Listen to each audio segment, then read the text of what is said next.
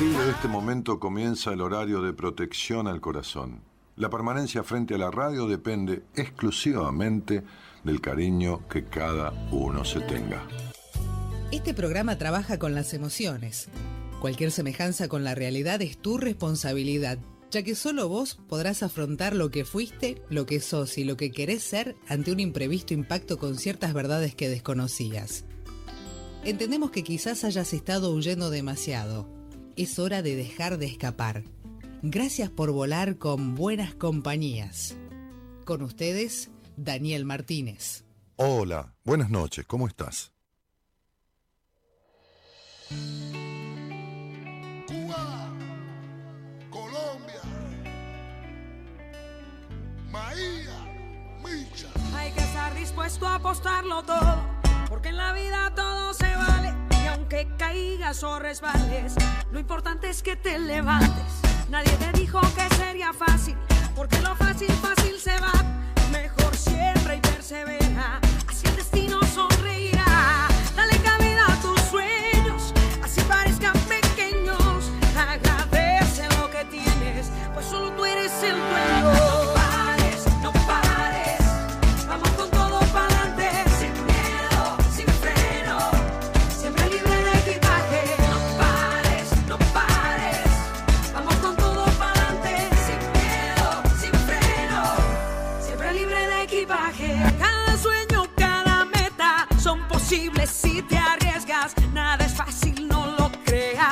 Esfuerzo sí se premia. De lo bueno no dan tanto. El camino hay que sudarlo. Lo que como palma sube, oye como coco baja.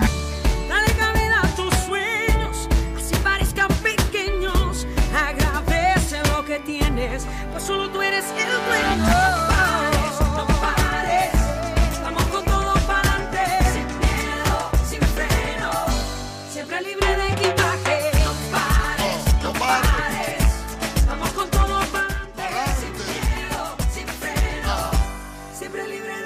Te subestimes ni pienses que no puede ser. Siempre trata como que no vamos a ver.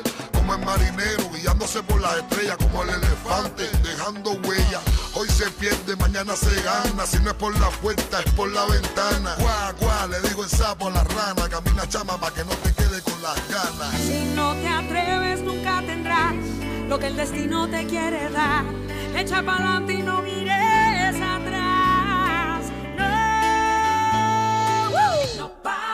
no pares.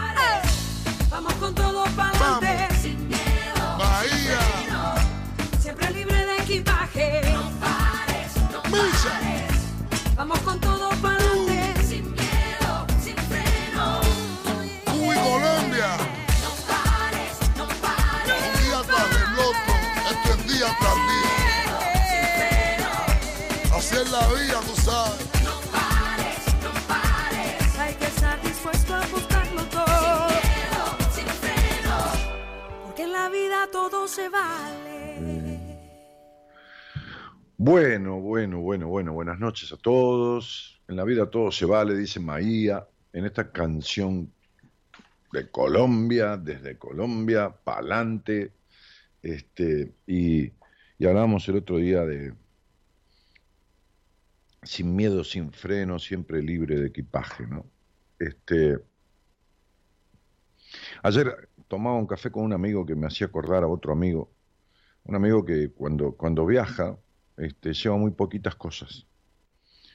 Este, y lleva muy poquitas cosas, o casi nada, porque suele, este, al viajar a otro hemisferio, eh, suele llegar allá en, en una temporada contraria a- la que estábamos, y entonces agarra lo que llaman los, los sales, las liquidaciones, que son muy, muy baratas, muy, accesibles, y entonces se compra la ropa para usarla ahí esos días que está de vacaciones.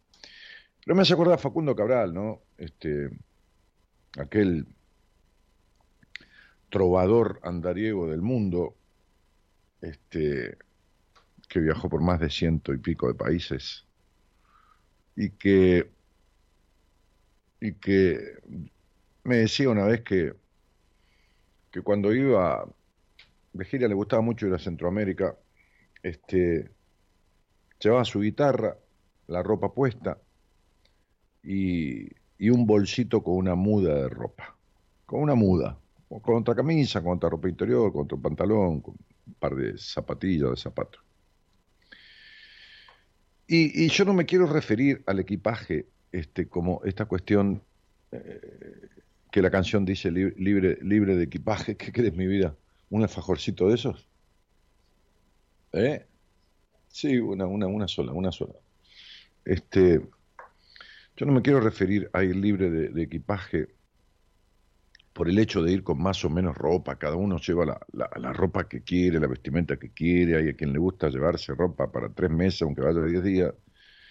Y hay a quien le gusta llevarse ropa para diez días, aunque vaya tres meses. Sino que de lo que se trata es del, equipaje libre, de, los pesos y las cargas libres, este, o libre de los pesos y cargas lo más posible, ¿no? Lo más posible, porque nada, nada es absoluto, nada es perfecto. Este, que, uno pueda transitar, ¿no? Andar la vida lo, lo, lo, más libre, ¿no? De ese equipaje, de esos pesos y de esas cargas, de esa que refieren a, la historia. Este, sí, muchas gracias.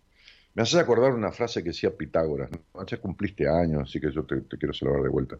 Pitágoras decía, entre tantas cosas que dijo ese tipo, que era realmente, este, eh, cuando uno empieza a leer la historia de las personas, este, este, las va conociendo, pero cuando uno cree o, visualiza a las personas de una manera, y en un momento de la vida, ya avanzada, que fue en mi caso, mis 35 años, descubre que esa persona que creyó uno que era un sabio matemático, geométrico, esto era, era 100 cosas más, se asombra mucho. ¿no? Pitágoras decía, ha escrito poemas, hay, bueno, tantas cosas que ha hecho ese tipo, ¿no?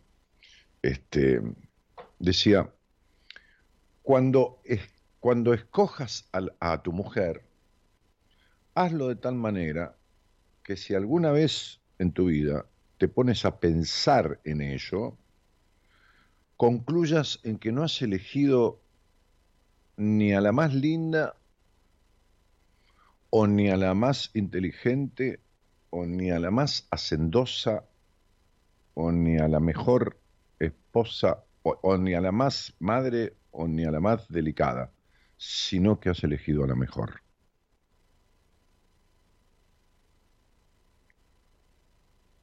No la más de algo, sino la mejor. La mejor para uno. Sí, venís a hacer voces.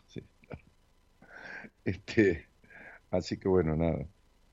Me haces acordar esa frase que decía Pitágoras. Eh, y, yo decía este, esta cuestión del libre de, equipaje, eh, porque hay muchas cosas que, llevamos en la vida y que es inevitable llevar, pero hay otras tantas que podemos dejar de llevar. Llevamos idiomas que nos enseñaron, llevamos costumbres, llevamos apellidos, nombres que nos impusieron. Podemos cambiarlo por un nombre artístico, podemos variar un par de cosas, ahora todo está mucho más permitido, pero la marca de nacimiento es el nombre que nos pusieron y la fecha de nacimiento es la fecha en que nacimos. Tampoco la fecha que nos pusieron, ¿no? Porque hay fechas que son impuestas porque se anota al niño o a la niña, qué sé, diez días después o, dos años después, como he visto casos, o tres. Este, la fecha es la que uno nació realmente. Ahora bien, eh, el tema es que, muchas cosas llevamos que son difíciles o que en realidad tampoco es tan necesario sacarlas o que algunas las debemos llevar porque forman parte nuestra. Pero hay otras que de las cuales nos podemos ir deshaciendo, ¿no? Este y, y hoy eh, escribimos ahí en el, en el Facebook y, Gabriela redactó este, muy, muy desde mi pensamiento, eh, un, posteo con una frase que dice, aléjate de lo que, aléjate de lo que te aleja de vos. Aléjate de lo que te aleja de vos. Este, andamos por la vida tan sin darnos cuenta. Hoy hablaba con una mujer, una mujer mayor, una mujer que ya pasó hace un rato, el medio siglo, ¿no? Entonces hablamos de, hablamos de, digo, en, una entrevista, ¿no? En una entrevista, día martes, miércoles, viernes son días que doy entrevistas. En martes, miércoles, jueves, perdón. Este, y en un momento, eh, cuando yo le hablaba de ciertos aspectos de su vida que ella no, no ha transitado, me habló de su parte espiritual este, y me dijo, yo, yo tengo una parte espiritual muy importante, ¿no? Este, digo, ah, no me digas, sí, sí, sí. Este, se dedica, este, en parte de su vida, cierto tiempo de su vida, este, a colaborar en obras de, de, de, caridad, beneficencia, ayudando a los demás, este, yendo a una institución, qué sé yo, como si uno va y prepara comida para un comedor de niños o o lo que fuera, ¿no? Y ella lo veía como, como una obra de, una cuestión de espiritualidad. Y yo me encargué de hacerle dar cuenta que desde que nació, los padres la cargaron con toda una historia de obligaciones que le, que, le irrumpió en su infancia y se la cortó de sobremanera, ¿no? Los padres la cargaron de responsabilidades sobre sus hermanos, era la mayor y tenía que hacerse cargo de de todo lo que correspondía a sus hermanos cuando tenía siete, ocho o diez años. Por lo tanto, se quedó sin infancia. Entonces le decía, lo que estás haciendo no es este, eh, abundar o, compensar tu vida que material con un aspecto espiritual. Lo que estás haciendo es seguir con la responsabilidad de cargar con los demás y ayudar a todo el mundo, dejándote de lado vos misma no nos damos cuenta que estamos yendo en contra del camino nuestro, ¿no? Este, este, este posteo eh, eh, que hicimos hoy este, y que lo redactó Gabriela, muy, ella me estaba pensando, porque pensamos bastante parecido, ¿no? Y entonces lo escribió como desde mí y decía, este posteo te va a resultar contradictorio, dice, léelo, luego contame si es así en los comentarios, ¿no? Es que resulta que al, principal obstáculo para alejarnos de lo que nos aleja de nosotros es la dificultad para acercarnos a lo que nos acerca a nosotros. Sí, es muy loco, ¿no? Porque este, este, es constante esta cuestión de estar, qué sé yo, por ejemplo, pretendiendo el cariño de, de toda cuanta persona se acerca a uno, ¿no? Pretendiendo, haciendo todo lo necesario, y esta, esta búsqueda nos aleja muchísimo más de nosotros mismos. Porque la necesidad imperiosa de ser aceptado este, impone la condición ineludible de ser apartado, es decir, por uno mismo, de sí mismo. Es como aquella vieja frase que dice, el que juega por necesidad pierde por obligación. Una cosa es jugar, que yo, a la quiniela, al casino, no importa lo que quieras. Este, para divertirte, si ganás, ganás, y si no, al menos jugaste. Y otra cosa es ir a jugar por necesidad. Voy a ver si me salvo porque necesito plata, porque esto, porque lo otro. Entonces ahí dice pierde por obligación, ¿no? Entonces, este, las necesidades vinculares son iguales, ¿no? El que necesita en la vincularidad termina perdiendo. Entonces decía este, esto que escribimos, te lo explico más simple. Veo de manera muy frecuente en consultas privadas, en charlas al aire y en los tratamientos que a muchas personas no les cuesta ser responsables. Es decir, no les cuesta ir a trabajar, de hecho lo hacen por demás, e incluso recibiendo un mínimo reconocimiento muchas veces, ¿no? No solo en dinero, ¿eh? a lo mejor en, el reconocimiento afectivo de, sus jefes, de, este, no, no, les cuesta encargarse de los problemas de los demás a otras tantas personas, no les cuesta ser puntuales, no les cuesta pagar sus cuentas a tiempo, no les cuesta hacer sus chequeos médicos, les cuesta el disfrute. Es decir, le cuesta la no responsabilidad, es decir, le cuesta el hacer nada. Porque no hacer nada también es hacer algo, que es hacer nada. Entonces, hay personas que, yo, recuerdo y ayer se lo decía a alguien, también en otra entrevista, eh, él, decía, me haces acordar a, un muchacho que yo atendí, no acuerdo, una provincia del norte, este es, eh, que me dijo un día, para mí todo lo que sea, eh, quiero encontrar la frase que él me dijo, para mí, para mí todo lo que sea jugar, o, no, me acuerdo la palabra que utilizó. el asunto es que, como si dijera, para mí todo lo que sea jugar, este, ir a, pasatiempo, es tiempo perdido. No, no, no dijo ocio, no. Para mí todo lo que sea, eh, este, lo que yo le dije, ¿no? El juego, eh, jugar, eh, jugar a la pelota, jugar al truco, jugar lo que fuera, ¿no? Un muchacho ya de treinta y pico, cuarenta años, es tiempo perdido. Es tiempo perdido, me dijo, ¿no? Este, entonces, hay personas que se concentran en una película, también piensan que están siendo improductivos, que podrían estar haciendo otra cosa. Si durante la jornada laboral estuvieron esperando a la noche para dormir, cuando llega la hora de dormir están pensando en el trabajo. ¿Te pasa? ¿Cómo hacemos para conectarnos con las otras partes de nuestra vida? Esas que no tienen que ver con la obligación, con la responsabilidad. Es decir, esas partes que tienen que ver con cumplir, ¿no? Este, este, con, otros, con llegar a tiempo o no ser responsables.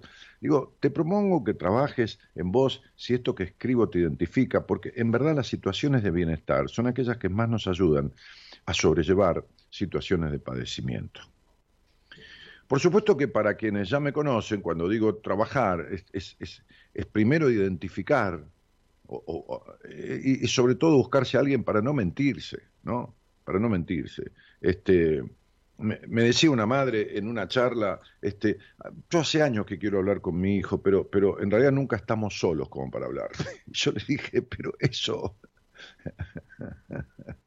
eso, eso es una mentira tan mentirosa que no se puede sostener. Digo, qué manera de mentirte. ¿Cómo no vas a poder estar sola con tu hijo, por más que esté casado, o hablar a solas para hacerle una pregunta? Hay una pregunta que quiero hacerle a mi hijo, no voy a decir qué pregunta, pero no. Eh, hace mucho tiempo, digo, pero tiempo que algunos años, sí, algunos años. ¿Qué, qué no me puedes hacer una pregunta a tu hijo? No puedes hablar minutos y dice, nunca estamos solos. No, no, nunca haces que estén solos porque tenés terror a la respuesta. Ah, vos sabés que puede ser porque pienso que él podría reprocharme. Le digo, qué manera de mentirte, ¿no? Pero, pero de mentirse, no de mentirme a mí, de, mentirse a sí mismo.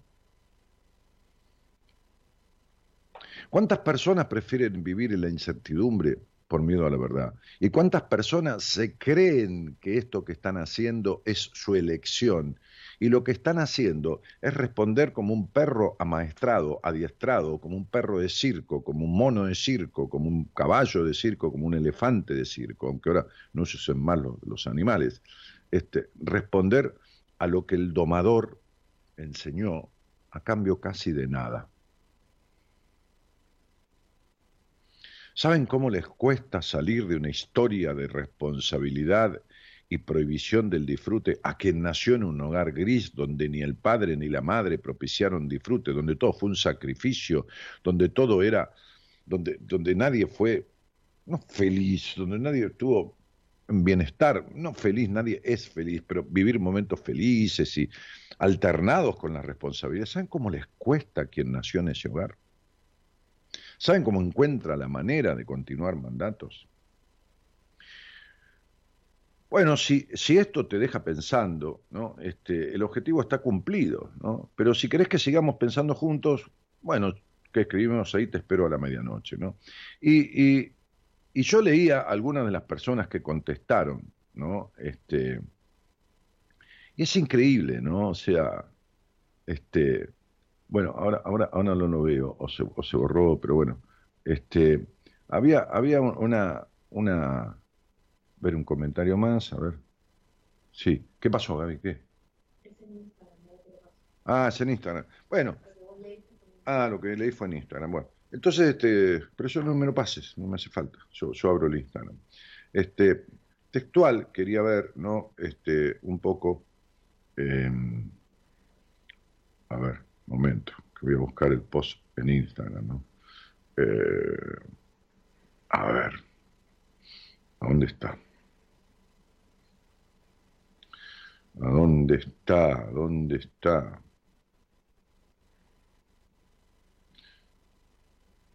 Bueno, no lo encuentro. Ah, ¿Qué me pasaste? ¿Acá? Ah, acá está. Este, entonces, había, había una chica ¿no? que me dice, me sacan de mi eje, ¿no? Como, como porque hablábamos de esto de alejarse de uno mismo, ¿no? Me sacan de mi eje las personas necias, las que se creen superiores, las que no tienen empatía, y no me vengan con la ley del espejo. mira cómo, mira cómo viene con esta cosa, se ataja, ¿no? Pongamos en práctica la ley de siembra y cosecha. Tiene lógica. Sí, sí, es que cosechás de personas necias que no tienen empatía, es lo que vos cosechás, Alejandra. ¿Entendés esto? Justamente vos querés la ley de la, de, la, de la siembra y la cosecha. Y lo que vos estás cosechando, que son personas no empáticas, este, personas este, que se creen superiores, es realmente lo que vos sembrás. ¿no? Entonces dice, tiene lógica, ella misma se lo contesta. ¿no? La mentira, los que te usan cuando te necesitan y después te clavan puñales cuando no les servís más, esas personas me alejan de mi ser. Si esas personas te alejan de tu ser, no hay tu ser. ¿Sabes cómo te llamas? Aleja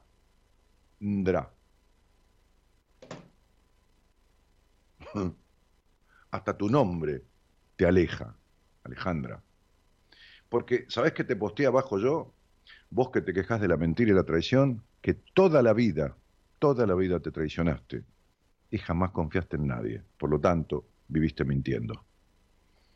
Entonces, digo, esto es lo que uno lee de lo que los demás escriben y uno mira un poco el nombre mi herramienta es los números.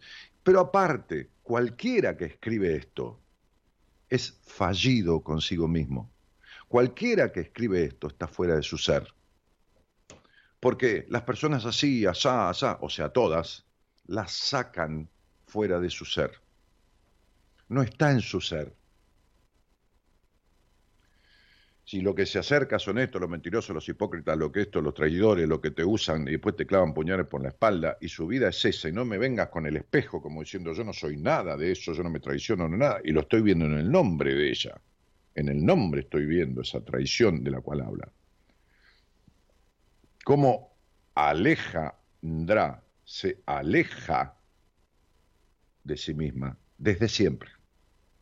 Por eso encuentra traiciones, puñaladas en las espaldas, este, mentiras, por eso encuentra lo que es todo el tiempo. Entonces, digo, habría que aprender a alejarse de lo que te aleja de vos.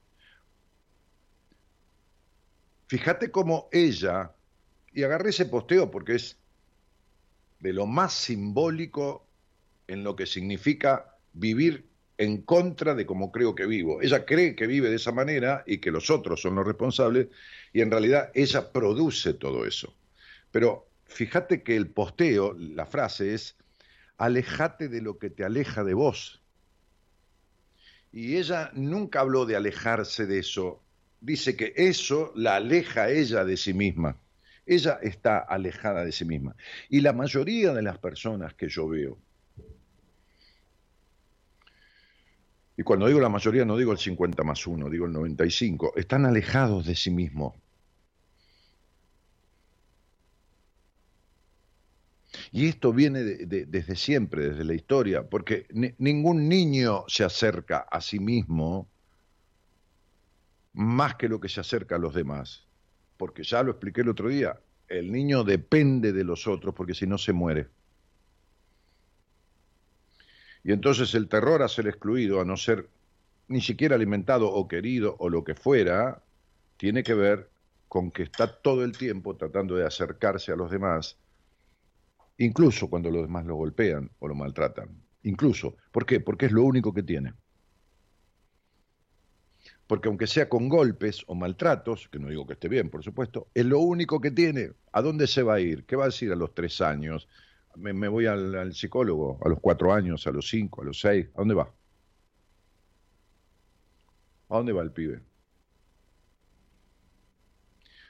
Entonces, digo, así como nos criamos en esa dependencia, cuando esa dependencia es nefasta, es traidora, es, es más nociva que beneficiosa, volvemos a vivir de la misma manera en la vida cotidiana.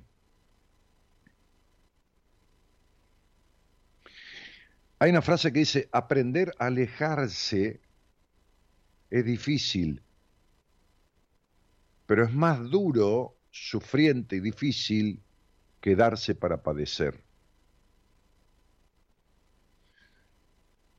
Una vez, y quiero cerrar esta, esta charla para después hablar con quien tenga ganas de hablar conmigo, una vez en, en un programa en Radio del Plata se me ocurrió una frase que buscando en mi memoria, hace años que no la digo, la encontré y me la anoté porque eh, eh, fue cinco minutos antes de empezar el programa.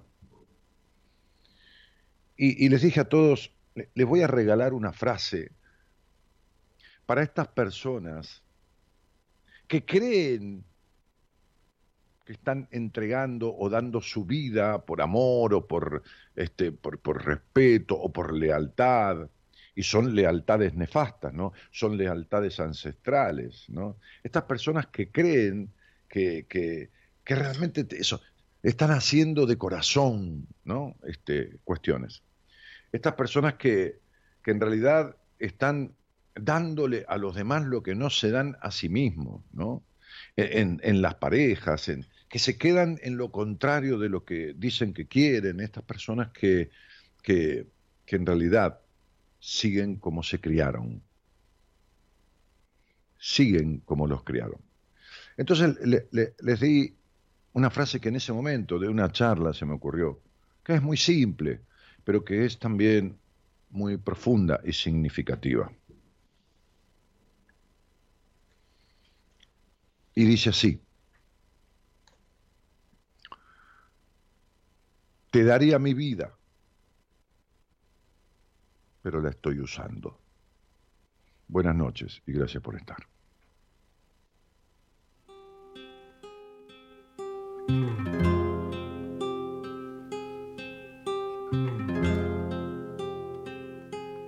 Uno se despide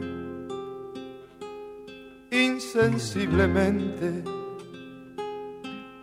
de pequeñas cosas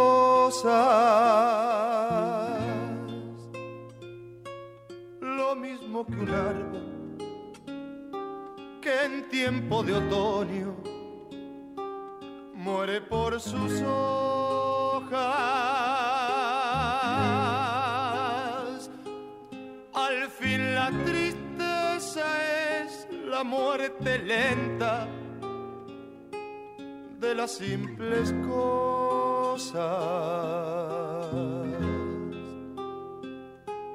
esas cosas simples que quedan doliendo en el corazón. Uno vuelve siempre a los viejos sitios donde amó la vida y entonces comprende cómo están de ausentes las cosas queridas. Por eso muchacha no partas ahora soñando el regreso. Que el amor es simple y a las cosas simples las devora el tiempo. Que aquí con la luz mayor de este mediodía, donde encontrarás con el pan al sol la mesa tendida. Por eso muchacha no partas ahora soñando el regreso. El amor es simple y a las cosas simples las devora el tiempo.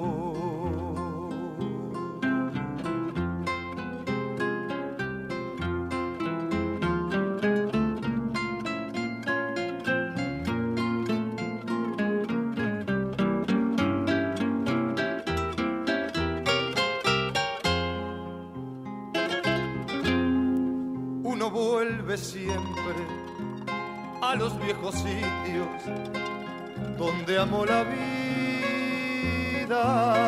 y entonces comprende cómo están de ausentes las cosas queridas. Por eso muchacha no partas ahora soñando el regreso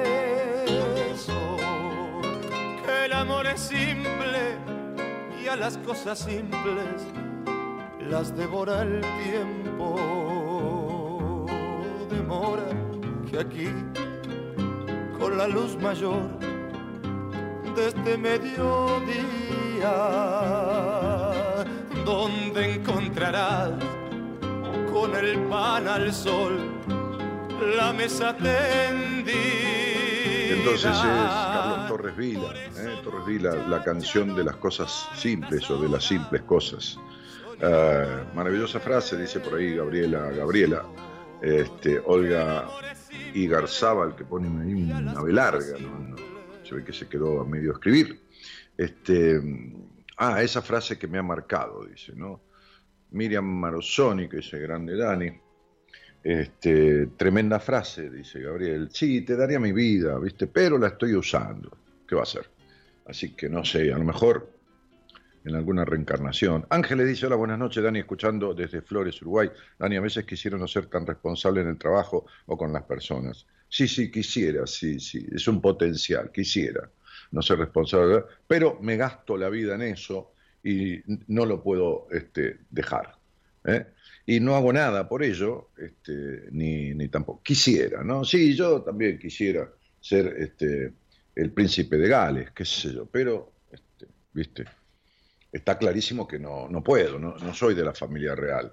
Ahora, de las que quiero, y me hago las tres preguntas básicas, ¿no? Las tres preguntas básicas fundamentales, este, este, básicas y, y, y no básicas, son las únicas que hay. ¿Qué quiero? ¿Es posible? ¿Cómo lo logro? Entonces voy por ello.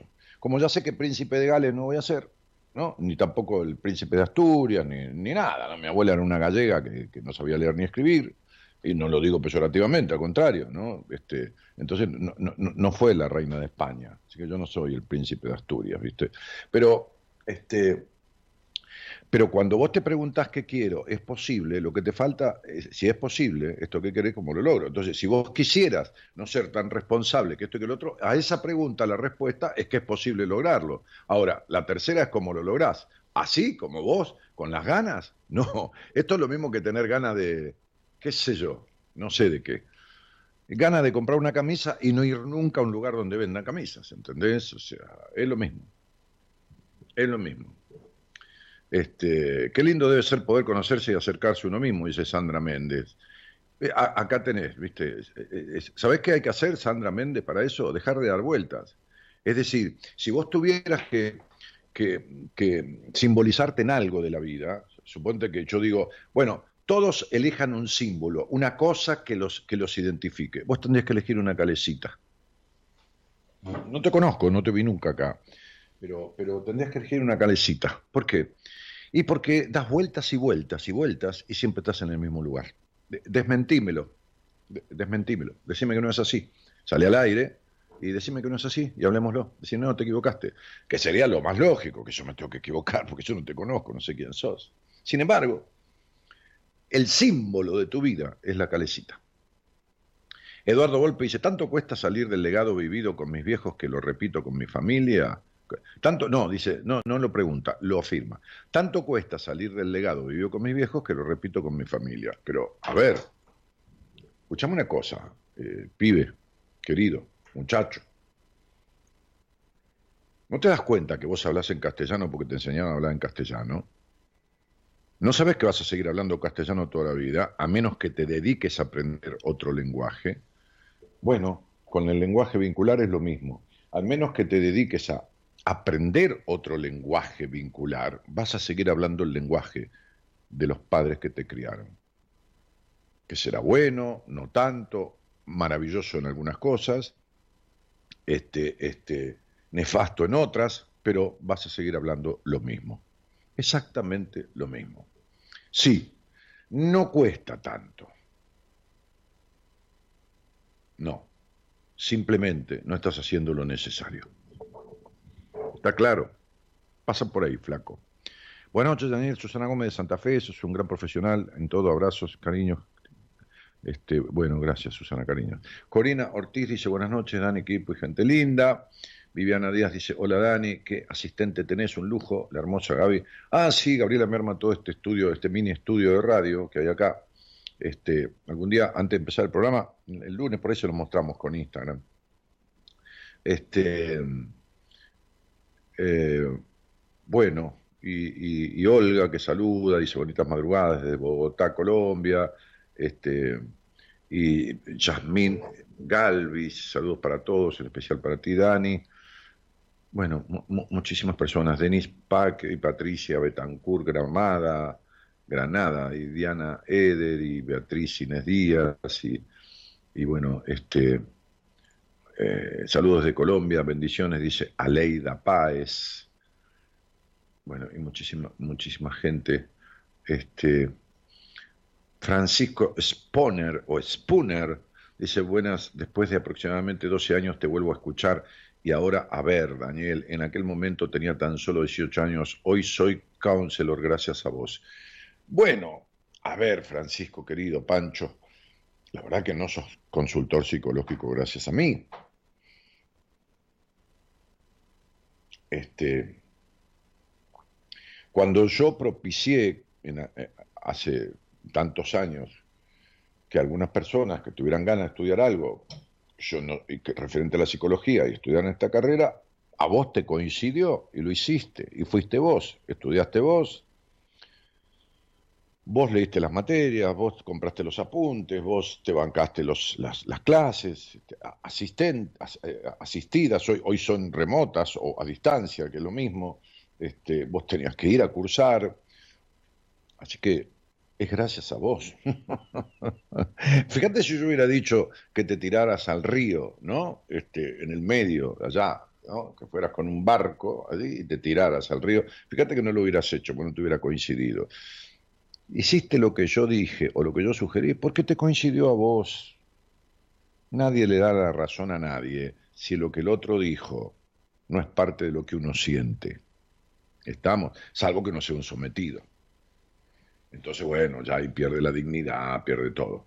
Pero, pero cuando alguien le da la razón a algo, o, alguien se identifica con algo y toma un camino, es porque eso que el otro dijo formaba parte de tu deseo, de tu verdad, que no lo hubieras descubierto hasta ese momento, bueno, lo hubieras descubierto más tarde. No hay problema. Lo que tiene que llegar llega si vos estás abierto y estás dispuesto, ¿no? Entonces dice Janina Araya, dice, Dani, escucharte siempre es un placer. Aprendí a desprenderme de cargas familiares y voy camino a sanar a mi niña herida y hacerme cargo de mí misma. Bueno, fíjate, trata de que no te lleve toda la vida, ¿entendés, Janina? Este, toma el camino más corto. Eduardo Volpi dice, gracias Dani por tus palabras. Y sí, Eduardo, no vas a, resolver nunca eso, este, esperando que se vaya solo, ¿entendés? Vas a tener que hacer algo. María del Rosario Páez, que saluda, y Corina Ortiz dice poder mandar un WhatsApp al número que está en pantalla. Ah, ah no, le está diciendo algo. Qué frase tan cruda, pero tan real. ¿Cruda, Romina? Si vos vivís decepcionándote de todos los amores que tuviste, que no fueron amores, no fue ninguno. No es cruda, es la realidad. Te daría mi vida, pero la estoy usando. ¿Entendés? Este, Maxi Oliva dice, quisiera una charla con usted. Bueno, Maxi, no me trate de usted, pero manda un WhatsApp al teléfono que está en pantalla, ahí, de la transmisión. Este, y la van a recibir y por ahí, que yo, hoy, otro día, te sacan al aire. Eh, bueno, he leído muchísimos este, mensajes que han posteado ahí.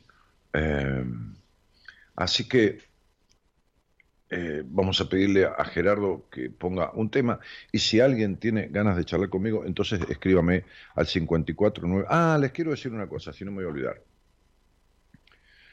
Acordamos con Marita y con toda la gente que tiene que ver con las entrevistas y mi contrato y todo lo demás, porque estaba todo cubierto marzo, abril y mayo. Entonces va a abrir los turnos para junio, julio y agosto marzo, abril y mayo estaban cubiertos, va a abrir para junio, julio y agosto.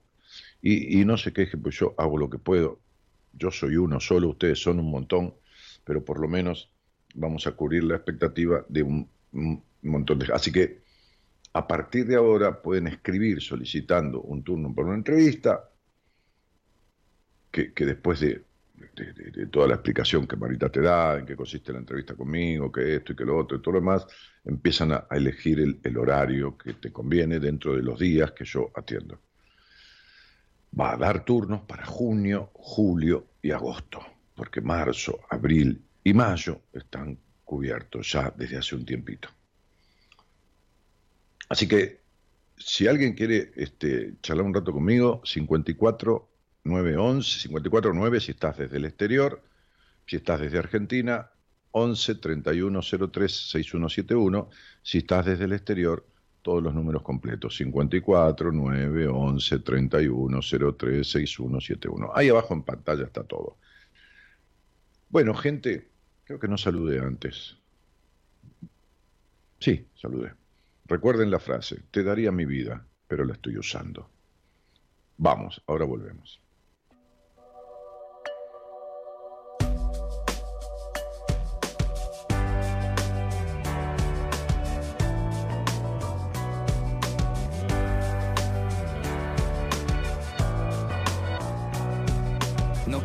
De oreja en oreja, fijarme si quien me aventaja se aleja, negar el reflejo que dejo en mi espejo, ni alojar el rencor entre ceja y ceja. No quiero guardar tantos secretos y estar enfrentado en un cuadro grotesco como los Montesco y los Capuleto. No quiero a tu edad quedar obsoleto, perder el vigor, ni decir sin rigor que todo tiempo pasado siempre fue mejor, ni llegar a mi casa ofuscado y molesto. No quiero estar cansado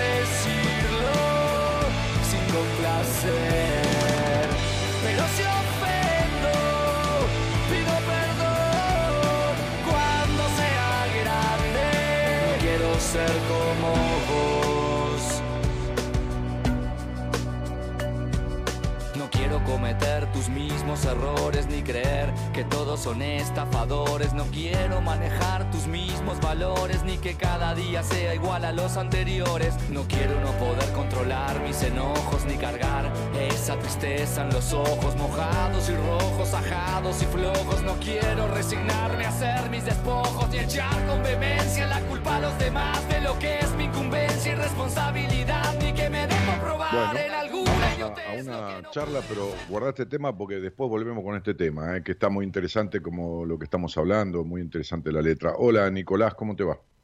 Hola Daniel, ¿cómo andás? ¿Me escuchás bien? Sí, querido, sí. ¿De dónde, de dónde sos?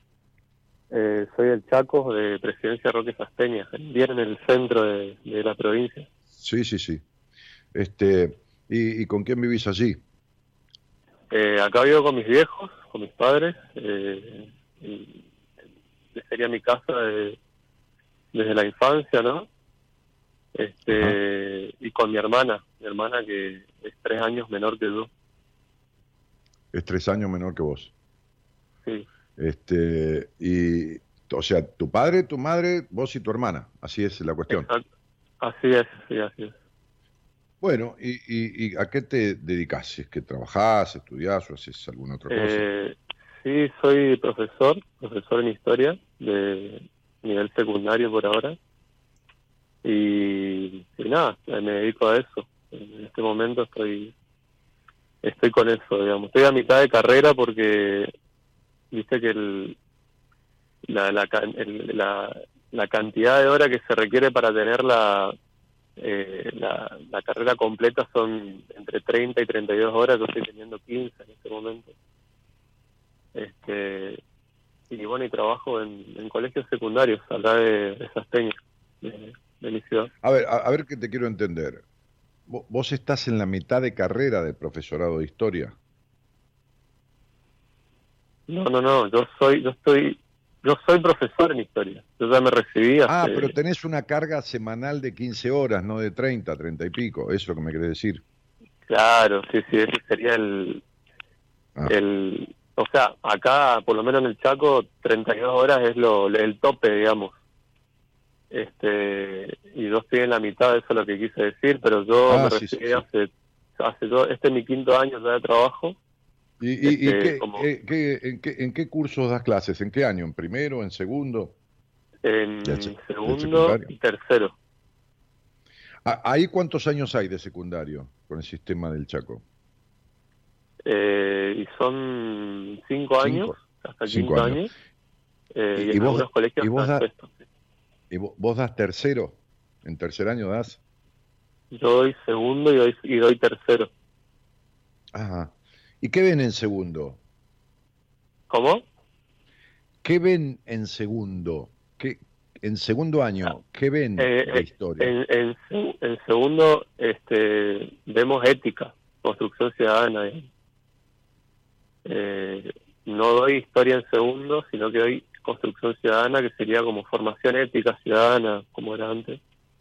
Este, todo el tema que tiene que ver con las leyes, con el comportamiento ciudadano. Este, Pobres pibes, ¿no? ¿Cómo? Pobres pibes, digo. Eh, son chicos, sí. No, pero pobres pibes, porque después se encuentran con esta mierda de país, no de país, de gobernantes que no tienen una mierda de ética y que son todo lo contrario de lo que ordenan que se les enseñen en el colegio, ¿viste? Eh, eso es algo con lo que yo lucho, digamos. No, no, sí, yo no te estoy acusando a vos de nada. O sea, yo, yo estoy diciendo que, que los que gobiernan, estos, los anteriores, o sea, yo en general te estoy diciendo, ¿eh? este, no, no te hablo de nadie en particular, y no porque tenga miedo a comprometerme. Este, me acuerdo de un, un chiste que este, un, tipo le, le, dice a otro, pero vos sabés que pasé por el Congreso y estaban todos discutiendo. Y le dice, ¿por qué? Y porque decían, boludo, hijo de puta, ladrón, estafador, traidor. Esto. No, no estaban discutiendo, estaban tomando lista, le dijo el otro. Este, claro, sí, sí, sí. Entonces, este, digo, este, no, no todos, ¿eh? pero el 95% son unos sátrapas de cuarta y aparte algunos ignorantes. ¿Entendés? Hay, hay gente que está hay gente que está sentada en una banca y no sabe hacer una O con una taza. Le das una taza y no sabe hacer sentada, no sabe hacer una O con una taza. Yo, yo he conocido a una concejal del Partido de la Matanza, que es más grande que Chaco, Jujuy, Salta y, cuatro o cinco provincias juntas, que no sabía leer ni escribir. ¿Está claro? Y tenía que legislar y no sabía leer ni escribir. Ahora, vos le enseñas ética ciudadana a los pibes y se te cagan de risa. ¿entendés? Se te cagan de risa para adentro porque ya son pendejos de 14, 15 años, que cuando salen a la calle o están y miran televisión, escuchan y miran a los padres, que la mayoría de ellos vive garcando, ¿entendés? Y, cagándose de risa de cómo garcaron, si es carnicero porque lo cagó a uno con la pesada, porque arregla la balanza, si está simétrico porque arregla el reloj, si es esto, si es el otro, y el pibe va y escucha de voz ética ciudadana. ¿Entendés lo que te digo, hermano? Sí, entiendo, entiendo. Sí, sí, claro, claro, claro. Bueno, mira, yo me quedo, ¿sabes qué? Yo en, en, en, en primero este, eh, eh, estudié historia de Roma y en segundo historia de Grecia, ¿no? Me quedo con eso antes que con ética ciudadana. Este, Y me apasionaba, ¿no? Roma, Grecia, todas esas culturas, ¿viste? Me apasionaban. Me quedo con eso. Si hoy me enseñarían ética ciudadana, me cago de risa. Para como yo, que era un tipo muy politizado en el colegio, ¿viste? Yo fui delegado de mi curso, ¿viste? Este, entonces nos reuníamos con el rector y, los profesores, elevábamos las quejas y yo era delegado titular, así que imagínate que me hubiera cagado de risa 70 veces, este, este, este, estando en segundo año y que me venga a hablar un profesor, no por vos, ¿eh? este, de ética ciudadana. Pero me hubiera recontra cagado de risa, ¿me entendés? Ah, sí, sí. Sí, sí, te hubiera discutido 70 mil millones de cosas, ¿eh? por supuesto. Claro. Sí, no, por ahí te encontrás con, con chicos más despiertos, digamos, mm. que, que son chicos por ahí de, barrio, como se dice, ¿no? Que tienen tienen más calle. sí, calle. sí, que tienen que tienen calle y bueno, entonces eh, ahí es cuando los libros chocan con la realidad, ¿no? O el manual choca con, con la realidad de la vida, ¿no? Con, la, realidad social. sos, sos, profe de historia, Nico. Aristóteles decía la única verdad es la realidad, ¿entendés? Eh, no, no, es una frase de Perón, Perón la, tomó, como yo tomo tantas frases de los demás, ¿viste? También, y alguno alguna frase mía, pero, pero era de Aristóteles la frase, ¿no? Este, ah. La única verdad es la realidad. Vos le podés contar al pibe lo que quieras, pero el pibe sale a la calle, ¿viste? ¿Entendés? Sí, sí, sí. Eh, el, el, modelo es que la madre llega, llega el padre del trabajo y dice, mira, agarra a tu hijo porque resulta que me mintió. Me mintió. ¿Por, qué le mentiste a tu madre? Porque me dijo que había hecho tal tarea al colegio, no, le tenés que mentir a tu madre, en la vida no hay que mentir, no esto, no lo otro. Suena el teléfono, la madre dice, che, es para vos, Ricardo, decile que no estoy, dice el marido. ¿Entendés? claro. ¿Entendiste? claro. Entonces la realidad es que el padre está mintiendo y él está cagando a pedo al hijo porque el hijo no es. Entonces, bueno, viste, este, este, qué ética ciudadana ni tres carajos. Déjame de joder. No, no, pero te lo digo en serio como materia, ¿viste? ¿Entendés? Claro, sí, sí. Claro, no, De, de, hecho yo, yo por ahí reniego un poco porque tengo el espíritu libre, digamos, o, los pensamientos muy libres, entonces eh, choco por ahí con la estructura del sistema educativo y todo eso, que con lo que por ahí reniego mucho. Me imagino. Este, y me trae algunos problemas también con los directivos, este, cosas así, entonces trato de, de, no de no chocar tanto, digamos, eh, de tratar de equilibrar un poco la, balanza, ¿viste? O sea, mientras mientras yo esté dentro de los colegios, digamos. A ver, a ver, Nico, estás en este sistema, yo, yo, te lo entiendo, yo, yo, no te estoy juzgando este, de ninguna manera, estamos hablando justamente de esto porque me doy cuenta de que no sos un tipo que te estás creyendo lo que estás enseñando en el sentido de que lo que enseñás, que es válido y es coherente y es congruente, es lo que pasa. Lo que enseñás está lejísimo de lo que pasa.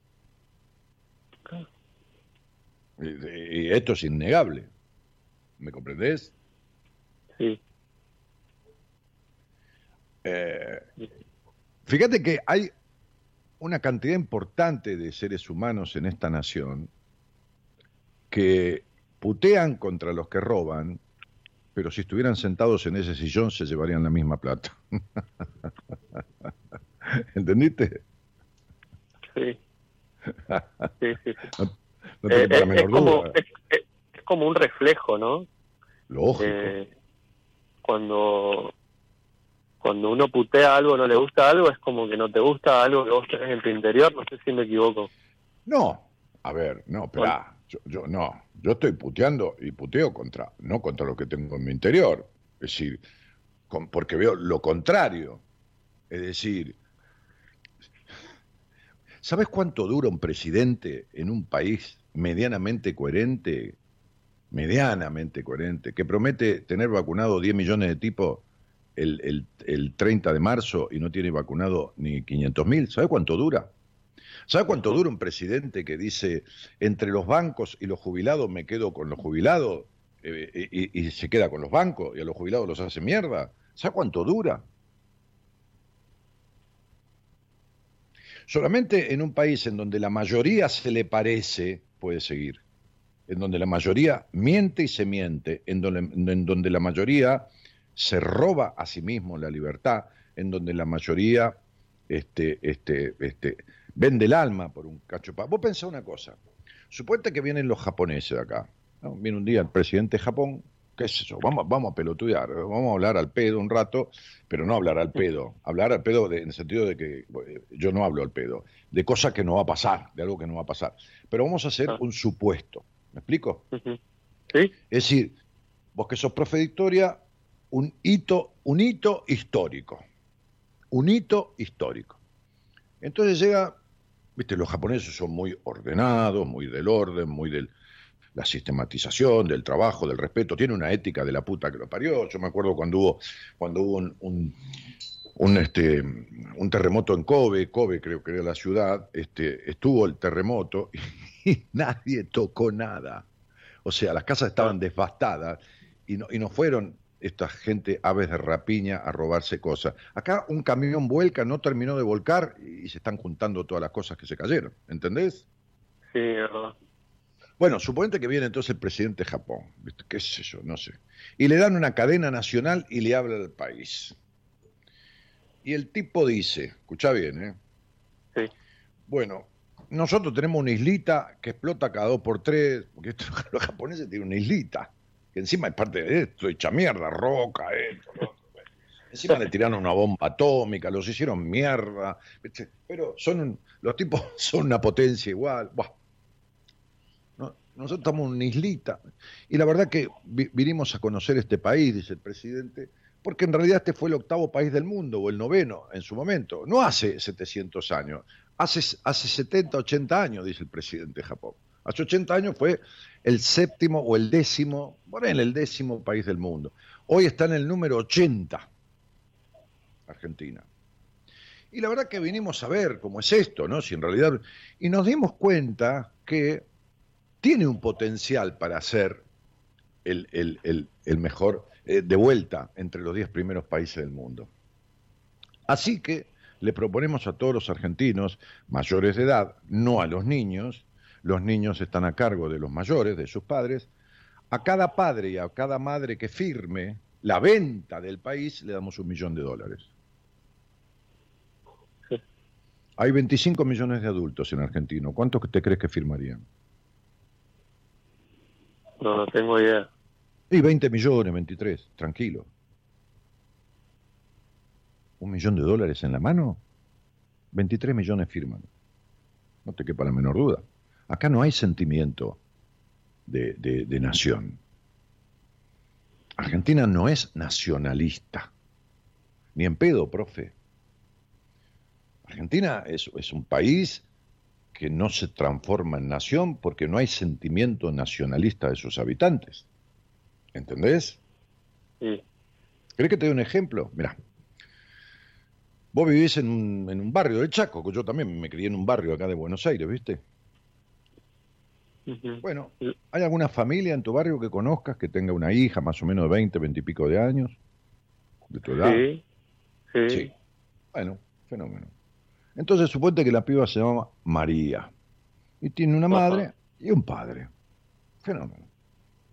Entonces, un día María se pone de novia por internet, por las redes sociales, con un inglés. Con un inglés. O si querés con un suizo. ¿Está bien? Sí. Este, ni te pongo un norteamericano, ¿no? Te pongo un inglés, te pongo un suizo, te pongo un sueco, rubio, ojo celeste. Entonces, la madre le dice, la hija le dice a la madre. Inmediatamente la madre ya se pone contenta. Viene el sueco acá, o, el inglés, qué sé yo, hablando en sueco o en inglés, ¿viste? El tipo ya habla en inglés, ya, ya se junta todo el barrio. Ya la señora le comentó a los demás del barrio que su hija tiene un novio inglés o sueco o lo que carajo sea que va a venir a visitarla. ¿Está bien? Está bien, Sí. Entonces, este, este, llega el tipo y le preguntan qué hace. Y el tipo dice, eh, yo trabajo en una empresa en la que servimos a la comunidad recolectando, clasificando y procesando los desechos urbanos. ¿no? Se lo dice en inglés, la piba habla inglés, se lo traduce a la madre. Y los padres dicen, ah, puta que lo parió. Lo que... El tipo es un recolector de basura, con todo respeto, ¿no? Que es necesario también en cualquier lugar del mundo, ¿no? Y tiene tanto valor como vos que sos profesor, porque imagínate que no esté la gente recogiendo basura, ¿qué mierda vas a enseñar? Vas a quedar tapado de mierda, ¿me entendés? Se te pudre la vida. Buah, fenómeno, claro. El tipo es recolector de basura. El tipo dice, ¿viste? Porque, porque, porque, porque tiene su... El tipo se jerarquiza. Yo, yo, nosotros estamos, organizamos. Fenómeno. Cambia el chip. Resulta que la piba nunca salió con nadie. Empezamos una nueva historia. Oh, ahí está. Entonces, esa misma familia con esa misma hija, María, dice, mamá, estoy saliendo con un muchacho que vive allá, en un barrio por allá. ¿A qué se dedica, hija? Y él trabaja recogiendo en los camiones, ¿viste? ¿Qué camiones? Los camiones que pasan a la noche. ¿Cuáles? Los que levantan la basura. ¿Vos crees que la madre va a atender igual a un levantador de basura chaqueño que a un inglés, a un sueco o a un holandés que vienen y que trabaja tomando, clasificando con toda esa perolata que se dan ellos, lo importante, me parece muy bien, este, desechos urbanos, ¿vos crees que lo va a tratar igual? No, no. ¿Viste que no hay sentimiento de nación? ¿Entendiste? El que junta la basura, junta la basura acá, y en el Congo belga, y, en, y, merece todo el respeto, ¿eh? por supuesto. El mismo respeto que merezco yo y que merece vos como profesor, el mismo. Es un ser humano que es tan necesario para mí como yo soy necesario para él. Y no me hago el demagogo. Es así. Yo respeto mucho a la gente que tiene un oficio o una profesión o una actividad y la hace como se debe. ¿Entendés? Sí. Bien. Este, entonces, este, este, y, y, las consideraciones y las atenciones. Mira, yo otro día mi mujer estaba, estaba cenando con, con, con, alguien de mi equipo, con Mora, porque es muy es, amiga de Mora, así como cena con, con bueno, no importa, con gente del equipo, con Alberto, con diferentes. Pero estaba cenando con Mora. Y entonces me dijo, venite, que no, no, no, no, vas a comer con Mora, son amigas, déjame joder, yo me quedo en casa, voy a comer, después en todo caso voy a tomar un café. Bueno, resulta que no sé, me quedé laburando, viendo una serie, no comí nada. Eran las doce y pico, llamo al restaurante donde estaban y, me atiende, este, es un restaurante italiano. Este, buenas noches, este, parla Sofía, oh, Sofía, ¿cómo va? Y le digo, jodiendo, yo tratando de hablar lentano para que hagamos un rato de risa. Entonces, este, ¿hasta qué hora estaba abierto? Hasta la una. Bueno, eran doce y cuartos. Me fui caminando, porque es a cinco cuadras de mi casa, cuatro cuadras. Llegué en 10 minutos. Me siento. El mozo me conocía porque yo había ido una vez con mi mujer. Me dice, hola Daniel, ¿cómo te va? ¿Qué sé yo? ¿Qué haces? Sergito, le digo, eh, ¿todo bien? Sí. Le digo, dame algo de comer. Dice, no, no, cerró la cocina. No, no me jodas, nene, le dije, yo que quiero comer algo. Me dijo la piba que estaba hasta la una. Sí, pero no había nadie. Está su mujer, está tu mujer nada más y, y, ya cerró, se fueron todos. No, no me joda, dame algo de comer, dame un cacho de musarela. Entonces fue y estaba el jefe de cocina. No el cocinero, el jefe, el tipo que ordena la proveeduría, los pedidos, viste, como, como que coordina la cocina, los francos, nada más. Claro, claro. Y le habrá dicho, viste, que yo era un cliente o qué sé yo, viste, me trajeron una burrata, viste, Con, y, a los costados una, una, unas lonjas de jamón crudo. Una copa de champán, esto es suficiente, ¿para qué mierda crema? Ya con eso, olvidaste, viste. Entonces, este, entonces terminé de comer eso. Entonces le digo, este, decile al cocinero que venga. Dice, no, le digo al pibe, toma. Entonces yo tenía un billete guardado de 10 dólares. Y le dije al mozo, a este pibe, a Sergio, toma, dáselo a, la gente de la cocina. Y lo miro y le digo, no, vos tenés cara de garca. Le digo, no, no, vos te vas a quedar con la guita vos. Le digo, vení, flaco, ¿cómo te llamas? Me dice Javier. Le digo, a vos te veo serio, un mozo estaba ahí. Le digo, me dice, no, no me pongan el compromiso. Entonces le digo, tráigame al jefe de cocina. Entonces viene un muchacho, un muchacho de tu edad, treinta y pico de años. Y digo, ¿qué haces, flaco? ¿Cómo te llamas? Me acuerdo, poner que dijo Diego. La verdad que no me acuerdo ahora. No me acuerdo. Y le digo, bueno, mira, toma. Me dice, ¿qué me da, señor? Le digo, te doy estos 10 dólares para que lo repartas en, la gente de la cocina mañana. Me dice, ¿cómo hago para repartir esto? Dice, digo, mira, no, no hagas cagada, no lo cortes en pedazos. Agarrá la plata que vale, que son 1.500 pesos, y repartirlo entre toda la gente de la cocina. Este, y me dijo, Pero a mí nunca me pasó esto. Mi mujer se caga de risa porque siempre se ríe de todas estas cosas que yo hago. Este, y, y Mora Conti también. Dice, nunca llamaron a la cocinera para darle una propina. Claro, claro, Claro. sí, sí. Bueno, con esto te quiero decir una cosa. Primero, yo no me cago en la guita ni soy millonario. Toda mi vida viví de mi laburo y, y vivo de mi laburo. No, no soy un tipo millonario, ni tres carajos de nada, ni me sobra. Pero sí considero la atención y la distinción en la dedicación, en la atención, sobre todo cuando, ¿entendés?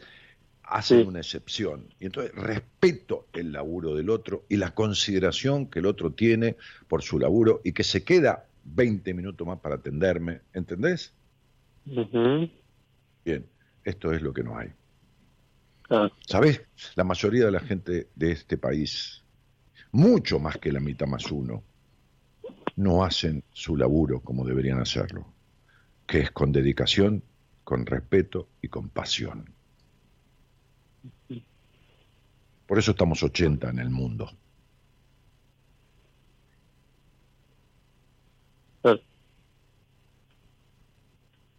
Bueno, pibe, Este- ¿qué te trae? ¿Qué querés- ¿De qué querés que hablemos? Saquemos un lado de la historia porque... Este, no, yo, yo me quería comunicar con vos, este, quería, quiero tener también una, una entrevista privada con vos. No, pero ¿para qué vas a tener una entrevista privada? Ya estamos acá, hablemos. ¿Qué, qué te pasa? a ver Eh, si te puedo dar una mano. Si, si necesitamos hablar No, íntimamente, bueno, hablaremos en privado. Pero, Este, ¿te puedo dar una mano ahora? no, ¿Para qué que- carajo? Eh, sí, este, mirá, yo vivo en- tengo 30 años, vivo en casa de mis viejos, mis padres todavía. Este, eh, yo sé que no falta mucho para que yo me independice y, y salga al mundo. Eh, pero bueno, eh, estos, estas últimas semanas, estos últimos meses, digamos, eh, han pasado cosas que por ahí me está costando lidiarlas, digamos. Y Mira, te voy a decir una eh, cosa. Vamos, puntu- vamos a hacer algo puntualmente con mis, con mis viejos, digamos. Va, te- vamos a hacer algo juntos. ¿Cómo andás en matemáticas básicas? Suma, resta, ¿andás más o menos? Eh, sí, bien, bien, bien, bien, Bueno, muy bien, muy bien. Vos naciste un día 27, ¿de acuerdo? sí, Muy bien. En numerología, normalmente, salvo que el, el día sea un 11, ¿no? este, este, se reduce a un solo dígito. Si tenemos que reducir a un solo dígito el 27, ¿cuánto sería? ¿2 más 7? nueve, ¿Eh? nueve, Nueve. A ese día de nacimiento le tenemos que sumar el mes que naciste, que es un, un cuatro, muy bien, 4. 9 y 4, eh, trece, Sí, sí, 13, claro. 9 más 4, 13. Para saber cuál es tu año personal, tenemos que agregarle el año en curso. El año en curso es 2021, que al reducirlo te da un número 5, porque 2021, eh, 2 más 0, 2 más 2, 4 más 1, 5, ¿de acuerdo? de acuerdo, Entonces teníamos 9 más 4, 13, más 5, sería nueve, 9 más 4, 13. 9 que naciste, más 4 que es el mes, 13. Más 5 que es este año, ¿cuánto suma? 13 más 5, eh, dieciocho, 18. Hay que reducirlo, ¿te acordás que los números de numerología se reducen? 8 más 1, sí, nueve, quiere decir que tenés un año 9. ¿Sabés qué significa? Se acabó, basta ya. Es un año de final de un ciclo de 9 años. Es decir, vos tenés 30, de los 21 para acá. Lo que contiene ese ciclo debe reciclarse, terminarse, pero nada puede quedar igual. Y sabés que encima tenés las dos edades del año que te condicionan el año, es decir, que agregan como una orientación, suman siete. Y el siete es una crisis para soltar lo que ya no se debe llevar. Así que tenés dos números que, con los cuales es como sentarte en bolas en un hormiguero de hormigas coloradas. ¿Te imaginás más o menos, no? sí, Ok, no vas a tener paz en tu vida porque lo que vos no terminaste y lo tendrías que haber terminado ya el año pasado, la vida lo va a terminar por vos. Entonces cada vez vas a estar peor en este año porque hay un no va más de tu vida que hace rato no va más porque te falta libertad, te faltan un montón de cosas de tu vida. Te falta aprender un montón de cosas. Vos no sos un libre pensador, discúlpame. Vos de libre pensador no tenés nada. Un libre pensador no es un controlador. Un libre pensador no es un desconfiado de las mujeres. Un libre pensador no es un, un estructurado y un prejuicioso. Vos de libre pensador, Nicolás, no tenés un carajo. ¿Te queda claro? Sí. Bien. Entonces, no, porque me dijiste, no, pues yo soy libre pensador. No, la verdad que no. No, no, no, no, está bien. No. Tenés que hacer un caminito, eh, no largo, pero totalmente diferente. Entonces, esto que te está pasando, tu apellido es italiano, ¿no? Es gallego, es de la región de Galicia, por lo menos sí, según mi abuelo. Ah, mira, mira, mira, bueno, bueno, yo te- tenía un amigo de mi padre que se llamaba así, a mí me gustaba mucho su hija, este, este, pero era mucho más grande que yo, así que no me daba bola.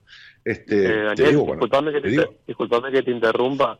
Eh, farina en italiano significa harina. lo mismo que fariña en español, que es harina, digamos. Claro, lo que pasa es que Fariña, Fariña eh, es, es este, mm, mm, porque, porque la zona de Galicia, el lenguaje está muy influido por lo portugués. Claro, exactamente, Claro. Entonces, exactamente. claro, como decís mala Fariña, eh, también es un mal hacer, una mala tarea hecha, ¿no? Este, este, pero bueno, este, eh, entonces digo, eh, vos tendrías que haberte ido de tu casa hace un rato largo. Hace un rato largo ya. Este, y no eh, eh, pensar en, comprarte una casa, ni nada de eso, un departamento, ni nada. No, irte. O sea, alquilar un bulín, como diríamos, ¿no? De 27 metros cuadrados, hacerte de comer, llevar a lavar la ropa, no a la casa de tu mamá, sino a un lavadero, y vivir solo. Lo que pasa es que estás entrampado en ese hogar, pero desde hace mucho tiempo. Estás entrampado en un hogar bastante sufrido, con tu madre, una mujer bastante también sufrida. Este, en un hogar, como decía yo al principio, en donde nadie acostumbró festejar mucho la vida. Un hogar de sacrificio, de esfuerzo y de no disfrute.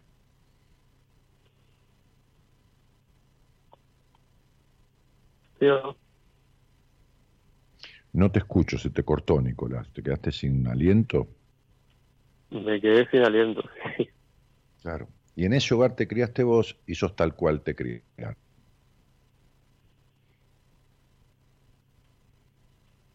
Y vas a tener que arreglar algunas cosas, justamente, profesor de historia, de tu historia. Porque esas cuestiones mal puestas de tu historia hacen que vos seas un hiperrazonador, perfeccionista, desconfiado e insatisfecho.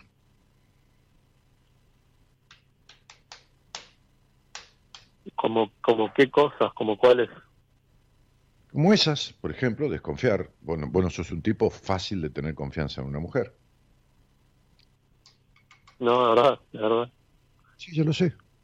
Todo lo que te dije es verdad. Lo que pasa es que, que te voy a mandar explicando cosa por cosa. Esto no es una sesión. No, no, no, está bien, está bien. No, no, no, no, bueno, no es, no es porque no, no, no te lo merezcas, es porque hay que hablar de, hay que hablar, ¿viste?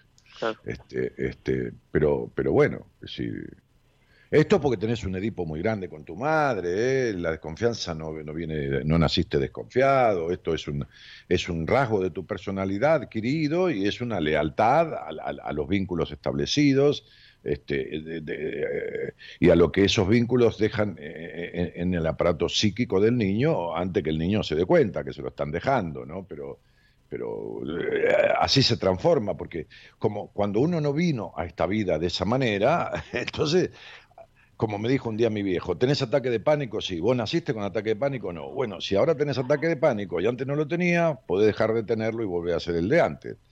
Y, y tenía razón, pero, pero, pero eh, digo, vos no naciste desconfiado, ni naciste estructurado, ni naciste insatisfecho. Esta, esta cosa de que qué feliz sería con lo que no tengo y cuando lo tengo tampoco me hace tan feliz, ¿me entendés? Claro. Bueno, todas esas cosas son heredadas, pichón. No, no, no, vos no naciste así. Vos, vos no naciste así. Pero, pero, pero, a ver, nadie está juzgando a tus padres. Eh, eh, eh, al contrario, como digo, siempre te dieron de comer, te limpiaron el culo, te mandaron al colegio, te esto, te lo otro, te compraron ropa. Bueno, hicieron lo que pudieron, ¿viste? No es que, como digo siempre, no es que tus viejos comían caviar y a vos te dieron mortadela. No, te dieron de lo que tenían, ¿se entiende? Sí, sí, sí. Claro. Entonces sería, ¿qué te va a dar felicidad tu madre si es una mujer melancólica y, no feliz. Entonces, la vieja te dio lo que pudo, te dio la teta, te limpió el traste, te, acunó, te durmió, bueno, y ya está, y te llevó al colegio. Y, y muchas gracias, mamá. Pero, viste, ¿entendés?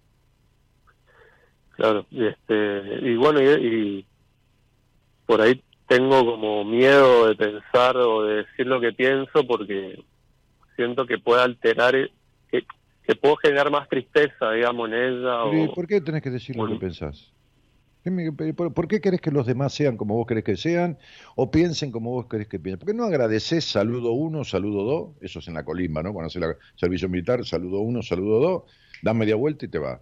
Sería, ¿por qué tenés que aclarar, ni reprochar, ni decir, porque yo cuando era chico, usted, entonces vos le pegabas a mamá, digo cualquier cosa, ¿eh? Este, y, o esto, o lo otro, y por qué la quisiste más a mi hermana que a mí, o por qué, ¿por qué? A ver, ¿por qué? ¿Quién carajo sos vos? ¿Qué derecho tenés? ¿A quién mantuviste vos? ¿A quién bancás vos para exigir? ¿Quién sos? ¿El hijo de Mitre? Ya que te daste historia, ¿quién sos? Entonces, pues, ¿qué tenés que decir y causar herida de qué? Tómatela, pibe. Agárrate los huevos, date cuenta que ya tenés huevo de 30 años y andate de ahí, deja que tu madre haga su vida, porque ella eligió esa vida, no quieras cambiar a nadie. Andá y cambia vos, que sos el que necesitas cambiar porque tenés un montón de quilombo. Que, eh, vos sos profesor de historia, no de la vida.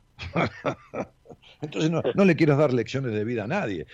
Y si querés, más o menos ayudar a los demás a que encaucen tu vida, entonces estudia la historia del ser humano en cuanto a su estructura psíquica, vincular, este, parental, cognitiva, y dedícate a atender gente en, psicología. Pero mientras tanto, porque si no, sos el de la frase, Nico, consejos vendo y para mí no tengo. Mm. No, que, bueno, vos no podés decirle nada a nadie, ¿eh? Vos tenés que agradecer lo que te dieron y lo que no te dieron, dártelo vos. Bien.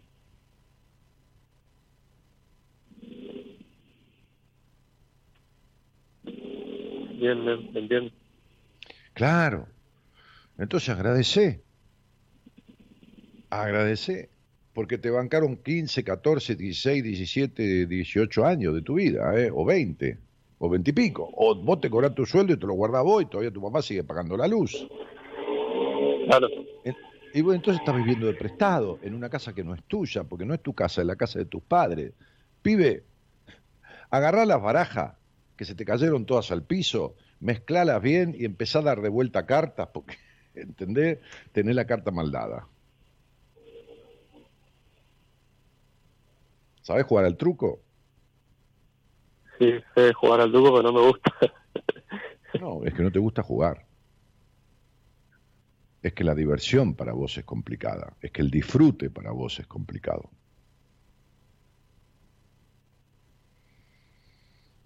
Te cuesta, hermano. Por eso te dije que tenés que hacer un laburito interesante sobre vos mismo con alguien, ¿eh? Con alguien, ¿eh? porque solito de esto no salís. Es decir, solito a esto no lo transformás, Nico. ¿eh? ¿Cuánto hace que me escuchás? Eh, no, no sé. No, no, no, no. ¿El que no escucha la gente, me decís? No, mi amor, que me escuchás a mí. ¿Cuánto hace, campeón? Ah, eh, desde los 18 años, hace 12, desde el 2008. Está bien, tenés 30, está como 7, 8 años atrasado. Ya tenías que haber arrancado hace 4 o 5 años a este quilombo. Nunca es tarde cuando la dicha es grande. Así que, este, como te dije, apretate los huevos, date cuenta que tenés huevo de 30, no de 15. años, este, y, sentate con alguien y arregla esto porque tenés el área vincular eh, eh, con los demás, con vos mismo, la exigencia, la, culpa por el disfrute en la medida que debería ser, este, la falta de libertad, mucho enojo guardado, además, además. Entonces digo, hay que hacer un laburito este, bien dirigido, de un tiempo tampoco, un tiempito, este, para, para enmendar y transformar estos aspectos. ¿Se entiende, campeón? Sí, Daniel, y te pregunto. Sí, querido, eh, sí. No, no sé bien cómo hacer la pregunta, pero la hago. Hacé la pregunta como se te cante el culo, ¿qué, ¿qué, qué, me recomendás? una, una, una, terapeuta, psicóloga, mujer o no, hombre? No, no, pero es que no, no importa mujer o hombre en este caso. Importa alguien que conduzca y que tenga una vida en sana libertad para poder contagiar de la misma manera y con la técnica, por supuesto, este, al desapego que vos no, no, no podés lograr, porque no podés desapegarte de ese hogar. No, no quiere decir desapegarte, irte de ahí. Vos te podés ir de ahí, pero te llevas todo el quilombo con vos, ¿entendés? Ahora, es mejor no estar, lógicamente, ¿no? Ojos que no ven, corazón que por lo menos deja de sentir, pero la mente tiene el recuerdo y la mente no tiene geografía, ¿no? Entonces, la mente tiene la historia metida, justamente, y la mente no tiene geografía. Donde vas, te llevas el conocimiento. Si vos sos profesor de historia y te vas a enseñar España, no es que te olvidás, te lo llevas todo en la mente. Entonces, por más que te, que, te, que hagas 15.000 kilómetros, la mente no, no, no sabe que está en España, sigue teniendo el mismo recuerdo, los mismos traumas y los mismos conflictos. No, no, no, ni, mujer ni hombre, alguien que realmente este, este, este, sepa manejar esta cuestión, este, que no soy yo, ¿eh? No soy yo. Este, este, yo, yo, yo, yo no, no, no, no, me dedico a estos casos y tengo, tengo, un laburo, tengo gente en espera, tengo un quilombo bárbaro. Este, este, pero, pero Sí, yo atiendo varones, hombres, este, y, en una entrevista y deducimos todo lo que hace falta y, después lo derivo. Pero, pero no, no, no, no me dedico en proceso porque no tengo lugar. Este, atiendo mucho a las mujeres, la, el Edipo, los quilombos con los padres, la, histeria, su problema de vacío existencial de la mina, los vínculos de mierda que tienen. Este, yo atiendo esas cosas y salen como caramelo en tres, cuatro meses. Hablaba con una piba o con una paciente mía que el otro día decía yo, creo, dije que hacía 10 años tuvo terapia 10 años hace desde, desde que era un adolescente que tiene psoriasis. Se está yendo la psoriasis al carajo. Hoy hablábamos de eso, ¿no? Este, este, entonces, Nico, eh, buscate a alguien, sentate con alguien. Si no encontrás a alguien que te, que te valga el gusto, no la pena, me escribís en Instagram, me decís, agarrás esta conversación que tuviste conmigo y yo te sugiero a alguien de mi equipo este, y, y, la, y le haces escuchar la conversación al terapeuta que yo te derive. ¿Entendés? Porque ya con esto que conversamos y el terapeuta que yo te derivo, o la terapeuta, este, este, tiene toda la hoja de ruta. ¿Entendés? ya tiene toda la hoja de ruta. Ya, ya, ya, ya, ya, ya, ya descubrió el 80% de las cosas que necesitas saber para tratarte. Ya, ya las tiene dichas por esta conversación. Entonces te vas a ahorrar dos o tres meses de terapia. Bueno, y, y, usted me pasa el número de... No, vos, eh, tranquilo, pensá ahora tranquilo, escuchaste esta charla de vuelta, fíjate cuando estés tranquilo y solo, escuchá la repetición, fíjate si te coincide la charla, espera cuatro o cinco días, viste, enfriate bien y después si todavía tenés ganas me escribís. Ahora en caliente no, ahora en caliente yo te digo, te paso a buscar con un avión y nos vamos a dar una vuelta y vos venís conmigo. Pero ahora no, ¿entendés? Sí, sí. Eso es. Bien. Porque yo soy el padre que a vos te hubiera gustado tener, ¿sabes? Claro. Eso es. Bueno, entonces, pibe, te mando un abrazo. Tranquilo, cosa me dicen, che, Dani, eh, soy Nico, hablamos en Instagram, hablamos el otro día, el, profesor de historia, yo me voy a acordar enseguida. No esperes un año porque no me voy a acordar un carajo. Pero si querés, y todavía seguís pensando lo mismo, dentro de una semana me escribís. Bueno, muchas gracias. Queda claro, pero guardá la grabación de esta conversación. Guardala, porque le va a servir a cualquier terapeuta de mi equipo o a cualquiera a donde vos vayas. Bueno, dale. ¿entendés? Sí, sí, sí. La voy a, la voy a buscar este, en, en la página. Este, El otro día estuve Claro, escuchando. y grabala, cortala, recortala y grabala y guardátela. Bueno, Sí, Tigre, te estuve mando un abrazo. Portate bien. Dale, te mando otro, Daniel, y muchas gracias. Y un, No, un no, honor no, hablar con vos. Siempre quise hablar, nunca me animé. Y la Y bueno, pero llega la hora, pues estás en un año nueve, basta ya, boludo, basta ya porque vas a explotar, te lo aclaro, ¿eh? Te va a ir para Dale, la mierda o bien. te va, te va a joder la salud o lo que fuera, no jodas, ¿entendiste? Dale, sí, entendí. Chao, chao, chao, Dale, chao, chao, chao. Un abrazo. chao, tigre.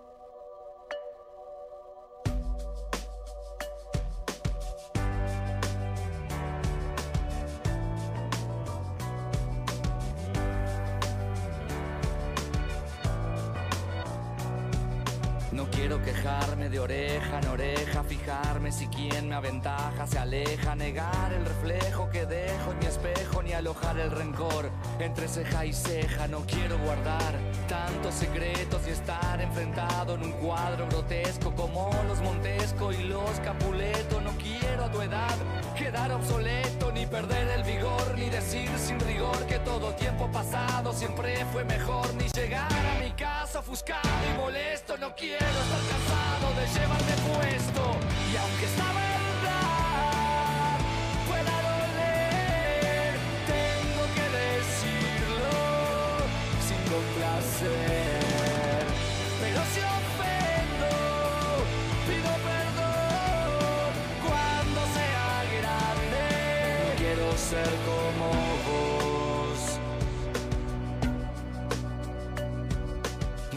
cometer tus mismos errores ni creer que todos son estafadores. No quiero manejar tus mismos valores ni que cada día sea igual a los anteriores. No quiero no poder controlar mis enojos ni cargar esa tristeza en los ojos mojados y rojos, ajados y flojos. No quiero resignarme a hacer mis despojos ni echar con vehemencia la culpa a los demás de lo que es mi incumbencia y responsabilidad ni que me dejo probar en alguna idiotez lo que no pude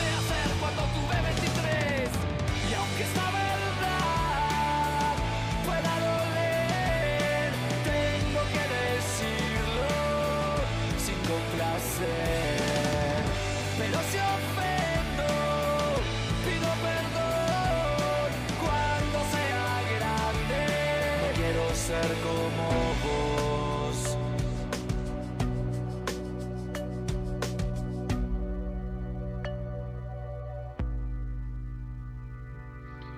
Bueno,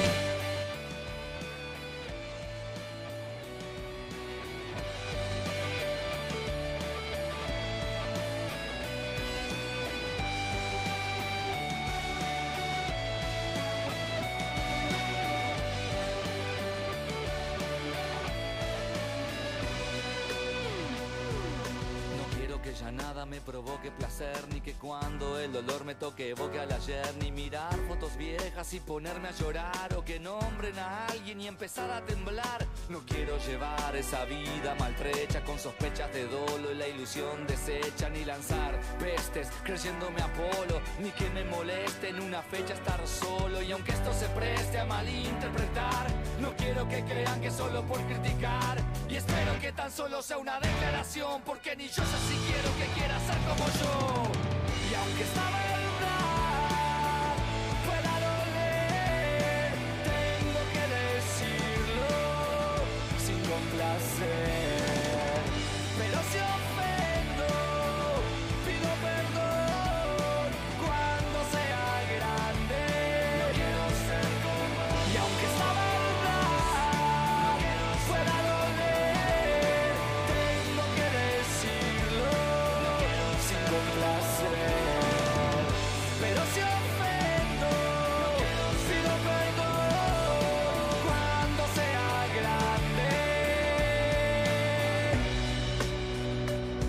Cuarteto de Nos, cuando sea grande. Hola, buenas noches. Hola. ¿Hay Hola. ahí? Ahora sí. ¿Cómo te va? Hola Daniel, feliz de escucharlo, gracias. Bueno, ¿cómo te llamas? Flor Aleida Paez. Bueno, Flor, buenas noches. ¿De bien, dónde eres? bien, gracias. Feliz. De Colombia. ¿De qué parte?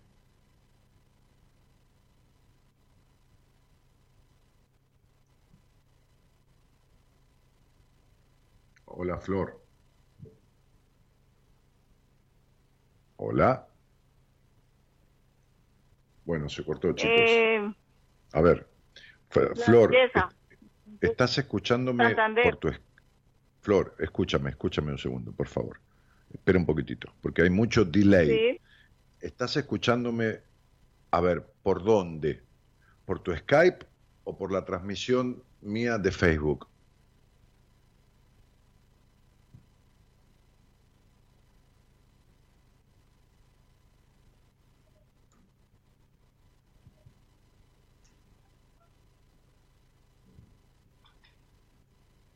Por la transmisión de Facebook. No, no, no. ¿Vos estás conectada al Skype? No, A ver, Gerardo, eh, eh, eh, decime cómo la tomaste vos. ¿Por dónde la tomaste? Al WhatsApp. Bueno, me, eh, me tienes que escuchar por el teléfono. Apaga la transmisión de Facebook. Escúchame por el teléfono, por favor.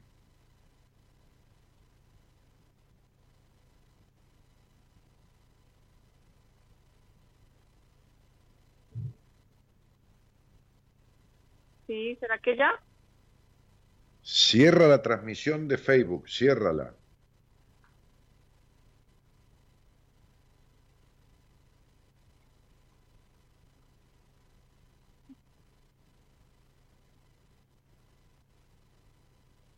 Hola, ¿estás ahí? Sí, Bueno, ahora sí. Ok, ahora estamos, hasta ahora estamos bien. Porque la transmisión de Facebook es con delay y, y la conversación a través de tu WhatsApp es en directo, ¿ok? Sí, señor, gracias. De nada. Bueno, dime, ¿con quién vives? ¿En qué parte de Colombia? Santander, la belleza. la belleza. Este, y, ¿Y con quién vives allí? Vivo con dos niñas, tengo una niña de 15 años y una de 4 años y mi esposo. A ver, que se cortó. ¿Vives con tus dos niños y quién más? Dos niñas y mi esposo. Muy bien. ¿Y a qué te dedicas? Además de ser madre y esposa, ¿alguna otra actividad? Sí, eh, soy comerciante. ¿En qué rubro? Eh, pues manejamos diferentes productos, a veces eh, muebles, diferentes cosas. Ok, ok. Diferentes Eh, actividades y, y- y me conoces desde cuándo? Hace como un mes y medio por mi cuñada, Pilar Castro. Ah, ok.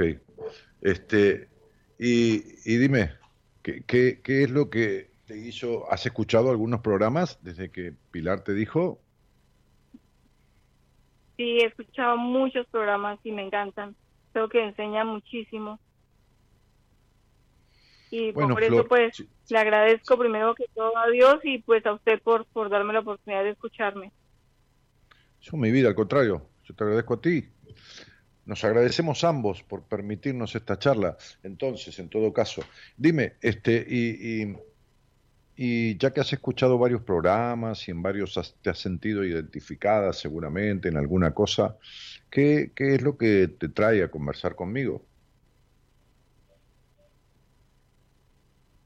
Sí, Dani, lo que pasa es que eh, pues yo siento que, que o sea que todos tenemos una misión en la vida, pero yo a veces como que no sé cuál es la mía.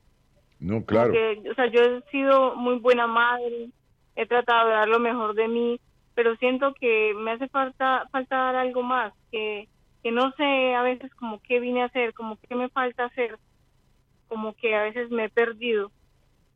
Mm. Sí, casualmente lo que te falta hacer es dejar de hacer. ¿Tú sabes lo que es un buey? Señor. ¿Sabes lo que es un buey? Sí, Un buey es un toro al que le cortaron. Ok. ¿Sabes qué, qué es lo que hace el buey? Agacha la cabeza y ara la tierra y lleva el arado. Eso es lo que eres y eso es lo que has sido toda tu vida. sí, Agachar la cabeza y arar como un buey. Hacer el bien sin mirar a quién.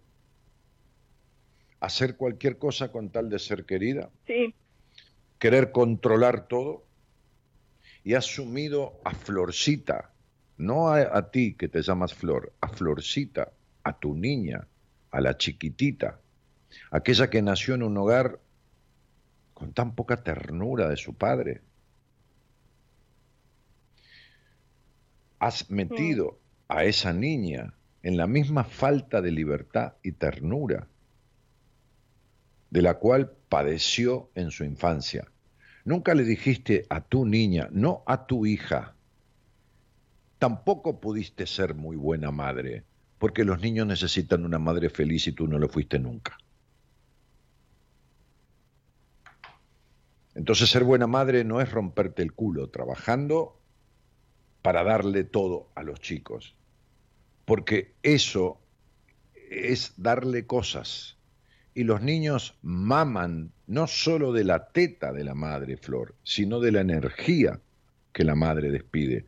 Y tú has despedido energía de una vida gris y de insatisfacción siempre, una vida de sacrificio. Por eso no sabes quién eres ni lo que quieres. La misión en la vida no es vender muebles, tampoco es ser doctor en psicología. La misión en la vida no es lo que haces, es quién eres. Y el quién sos se perdió cuando tú no tenías ni, ni, ni, ni sentido de razón. Cuando eras una niña que no sabías nada, ni entendías nada. Mira, se perdió ahí a los cinco años y medio, casi seis. Ahí se empezó a perder tu ser vos misma. ¿Recuerdas esa edad?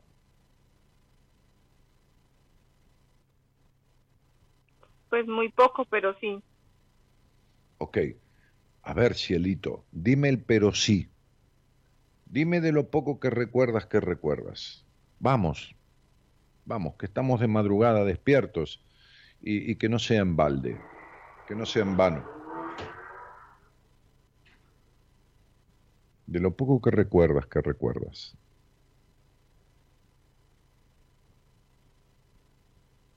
Que tuvimos que mudarnos de donde vivíamos y llegamos a un lugar donde pues fue muy incómodo, fue muy incómodo vivir pues por la violencia.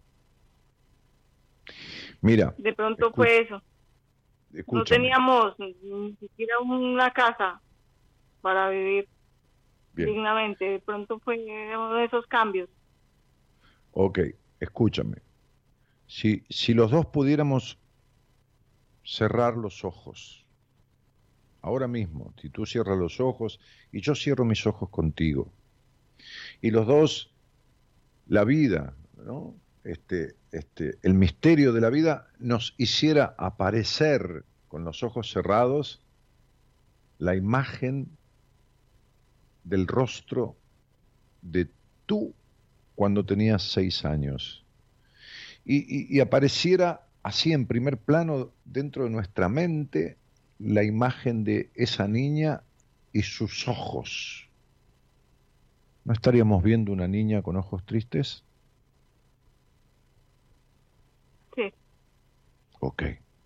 Esa es la misma tristeza que guardas desde entonces.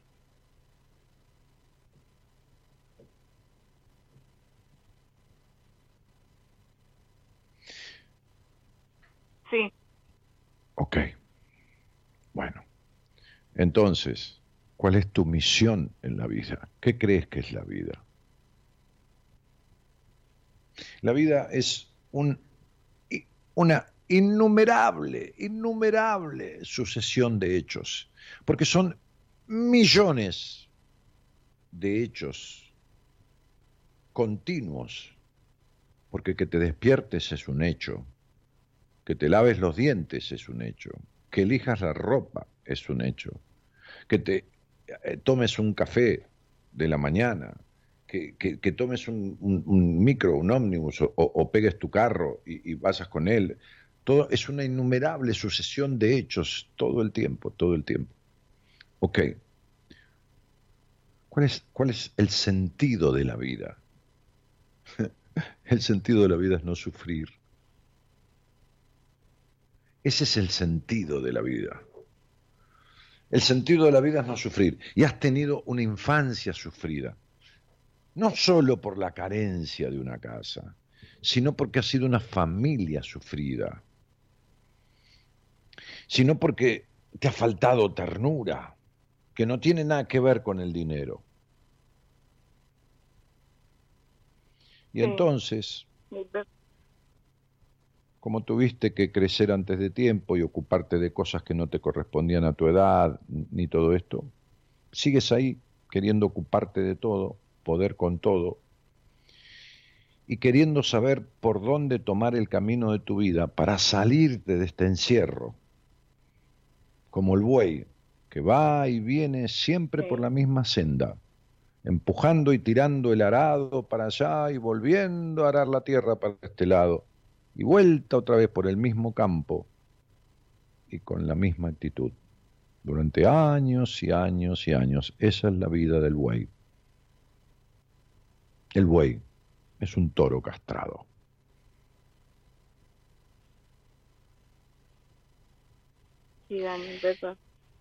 Y ya sé, mi cielito, y esta familia y esta crianza que, que, que, que, que, que como digo, dieron lo que tuvieron, no dieron otra cosa porque no lo tenían, castró la libertad de esta niña, a la cual tú tampoco cuando tuviste poder de decidir le diste libertad. Ni siquiera, mi cielo, ni siquiera, escucha lo que voy a decir, ni siquiera en tu intimidad, ni siquiera en tu genitalidad, ni siquiera ahí hay libertad. Porque fuiste criada con carencia de ternura y con prejuicios y culpa por el disfrute. ¿Queda claro? Sí, señor. Sí, mi vida, yo lo sé. Entonces, ¿cuál es el sentido de la vida, princesa?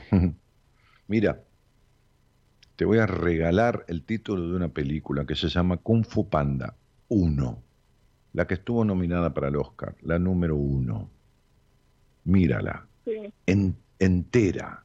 No, mírala de vuelta, porque nunca la has visto con los ojos después de esta conversación. Y date cuenta que cuando el regente del palacio de Jade le dice al maestro Shifu, cada hombre encuentra su destino en el camino que eligió para evitarlo, entiende que esto que estás buscando es vivir exactamente al revés de cómo estás viviendo. No al revés en lavarte los dientes, no al revés en no matar a nadie, no al revés en cuidar tus hijos, pero sí al revés en dejar de querer con poder con todo, sí al revés en que tu vida es y sigue siendo solo sacrificio y hay un 5% de disfrute, sí al revés en tu culpa y la mirada de suciedad en la sexualidad porque así criaste a esos chicos. La energía melancólica de esta madre controladora que ha sido y sigue siendo, de esta madre sacrificada, es la energía que estos hijos tomaron. Quédate tranquila, ninguna madre es perfecta. Así que estos hijos, gracias a Dios, tienen absorbidos algunos conflictos que le deja el vínculo con su madre, que ese es lo que le da sentido a su vida. Porque lo que le da sentido a la vida es lo que nos falta por aprender. Si no, la vida no tendría sentido. Lo que le da sentido a la vida son los conflictos o las cosas carentes que nos quedan de nuestra infancia, porque esa es nuestra tarea. Nuestra tarea no es ser médico ni, ni, vendedor de muebles, ni recolector de basura, ni profesor de historia. Eso es lo que uno hace, no lo que uno es. Por eso tú sabes muy bien lo que haces. Haces de madre, haces de vendedora de, de, qué sé yo, de multirrubro, haces de esposa, haces de hija, haces de hermana, haces de tía, pero no sabes quién eres. Sí.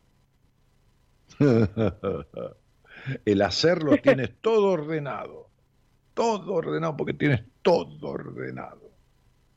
Pero el ser es una incertidumbre. Porque desde que tienes seis años, que quedaste perdida de vos misma. ¿Qué hago? Eh, a ver, naciste en un hogar donde nadie te escuchó y, quedaste como separada de la niña porque hiciste un crecimiento desmesurado siendo muy chiquitita. Sí. Mm. Bueno, esto es lo que ocurre. Tranquila. Es una vida más, no es nada excepcional, no tienes las siete plagas de Egipto, ni nada que no se pueda resolver, ni, ni, ni, ni, nada. He atendido mucha gente de tu país y tengo ahora un par de, pacientes. Este, el otro día le di el alta a una, a una, a una colombiana que me dijo, y, y, y, si, y si quieres, Dani, salgo al aire y hablo de lo que he logrado, que no puedo creer cómo me siento, y que esto, y que lo otro, y que aquí, y que allá, este, y, estoy por darle el alta a otra, que es una, una especialista en esto, tema de ojos, eh, de una óptica este, este, oculista, este, y, atendí también a la hermana, y, bueno, gente de todos los países también, no, no, no, no solo Colombia, digo Colombia porque estás, estoy con una colombiana. Pero, pero eh, justamente he tratado todas estas cosas, así que esto se arregla y no hay ningún problema. No, no te vas a creer que. No hagas un drama, porque también has nacido en una familia dramática. Entonces, viste, este, no te hagas un drama de esto. Sí. Dani, y otra cosa también que pues quería preguntarles que pues yo no no he podido pues por las mismas circunstancias no he podido hacer una carrera. Sí, me ibas a preguntarme el estudio, yo sabía, seguro. Sí. Y te tiene te tiene mal eso porque en la vida no hay obligación de tener ningún título, ¿eh? ¿A ti te tiene mal? Así, pues a veces veo como que se me pasó el tiempo y como que no hice algo que quería hacer. Ah. ¿Y qué era lo que querías hacer, mi cielo? Eh, pues quería estudiar, pero de hecho tampoco nunca lo tuve claro. Me gustó mucho contaduría. Y pues, no sé, a veces aún siento como que, no sé, como que ya no, como que no es el momento, como que hay muchas obligaciones. no, no, mira, las obligaciones están, a, escúchame, escúchame. Las obligaciones están ahí como están ahí las botellas de alcohol, de whisky, de cerveza o de agua mineral. Tú escoges qué tomar. Tú eliges lo que tomar. Mira, si tú vienes a mi casa y yo te digo, ahí tienes la nevera o la heladera, toma lo que deseas. Y, ahí hay agua mineral, hay cerveza, hay vino, hay champagne, hay jugo de manzana, hay, jugo de multifrutas. ¿Tú qué tomarías? Realmente, ¿qué tomarías? ¿Para tomar una copa de qué? ¿De agua, de jugo, de cerveza, de vino, de champagne? ¿Qué tomarías? Un vino. Muy bien, me encanta. Ok. Bueno, entonces, mira, quédate ahí. No te muevas, ¿eh? Sí. No te me vayas, colombiana, ¿eh? No.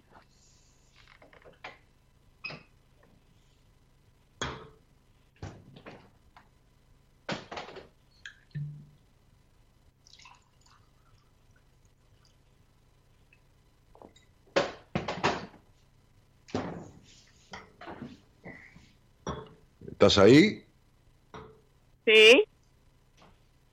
¿Estás ahí? Sí, aquí estoy. Hola. No me está, no, hola, sí, no me estás viendo, ¿no? Ahora porque apagaste o solo bajaste el volumen de la transmisión de Facebook o lo apagaste. No, creo que lo apagué. Bueno, no importa, no hace falta. Mira, escucha. Sí. ¿Sabe qué es eso? Sí, una copa.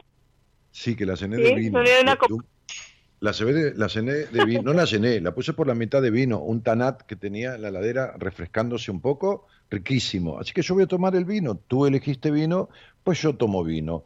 ¿Sabes qué? Yo no tomo vino porque tú lo elegiste, yo tomo vino porque tomo lo que se me da la gana.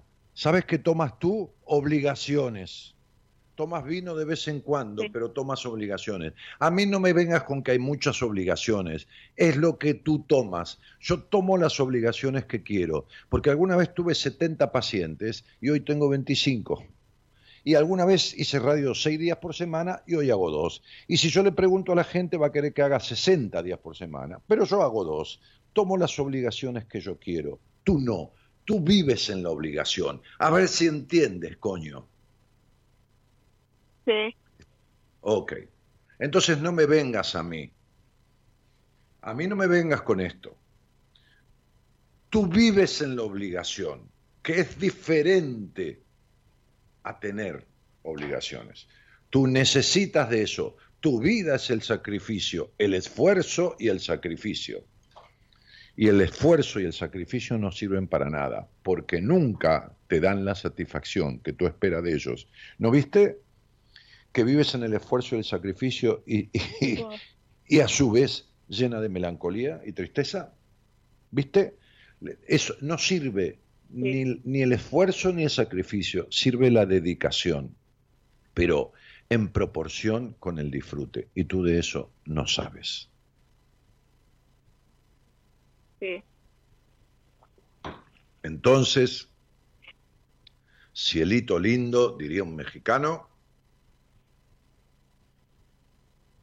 este, había, había un, tipo muy, muy, muy capaz en la historia de Argentina, este, que tuvo que ver con,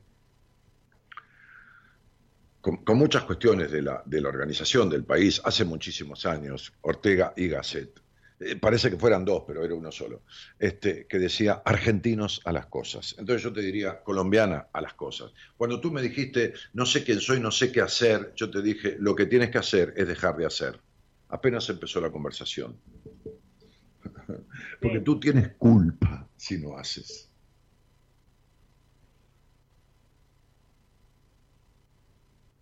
sí, Eso es. Así que el estudiar este, contaduría para calcular más todavía, para que, para, para, para que todo sea uno más uno, dos y sea un frío cálculo, ya bastante vives calculando, mujer de Dios. Ya bastante vives controlando. ¿Para qué quieres estudiar contaduría? Veo, si tienes ganas, estúdialo. Pero primero estudia la manera de transformar tu vida. Y cuando la hayas transformado, fíjate qué quieres estudiar. Porque en este estado que tú estás, no estás en condiciones de elegir nada. Porque vas a elegir desde la responsabilidad, desde la obligación, desde el cálculo, desde el control, desde cómo fuiste criada. Vas a elegir desde tus conflictos sin saber quién eres. Y cuando uno no sabe quién es, no sabe lo que quiere. Por lo tanto, elige mal. sí.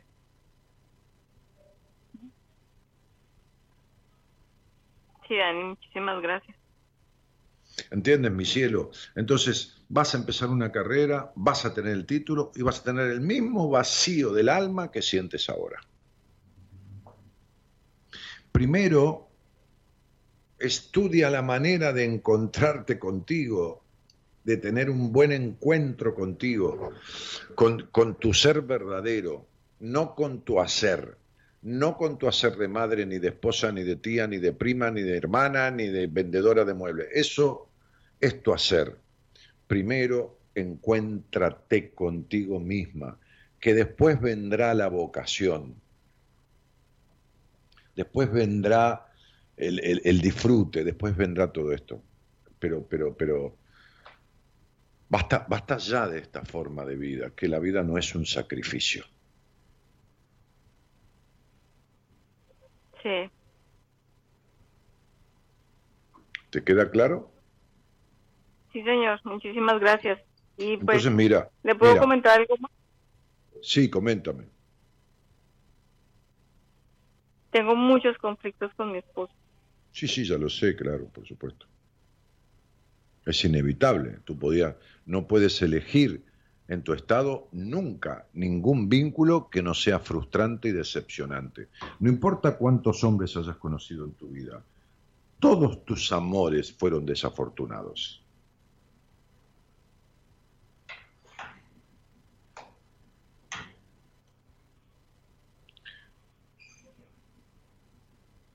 ¿Queda claro, Flor? Sí. Además, eres insoportablemente discutidora. ¿Lo sabes? Sí. Ok, no tenemos más nada que hablar. Fíjate si vas por el mundo imaginariamente y te sientas con alguien a arreglar esto, porque esto no lo vas a arreglar sola nunca jamás en tu vida. Este, este, discúlpame la arrogancia, pero es así. Este, y, y con quién te sentarás a arreglarlo, porque todo esto que tienes, que no es ningún área bien de tu vida, ninguna, porque si lo único que tienes es dinero, entonces no tienes nada, este, deberías sentarte a arreglarlo, porque ya has perdido más de la mitad de tu vida creyendo muchas cosas que no son, y con el faltante de otras, que son las de verdad, que, que nunca las has tenido. ¿Sabes cuánto hace que ese matrimonio está terminado? Muchísimos años. Y tú te sigues quedando y discutiendo y esperando y queriendo que el otro sea como tú quieres que sea.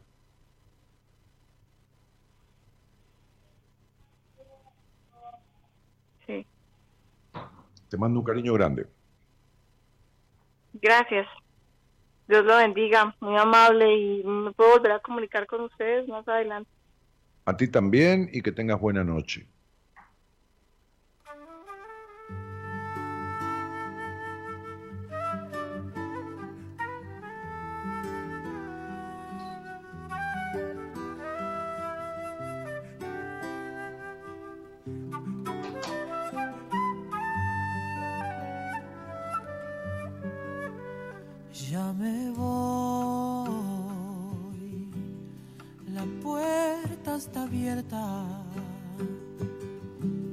Si quieres seguirme,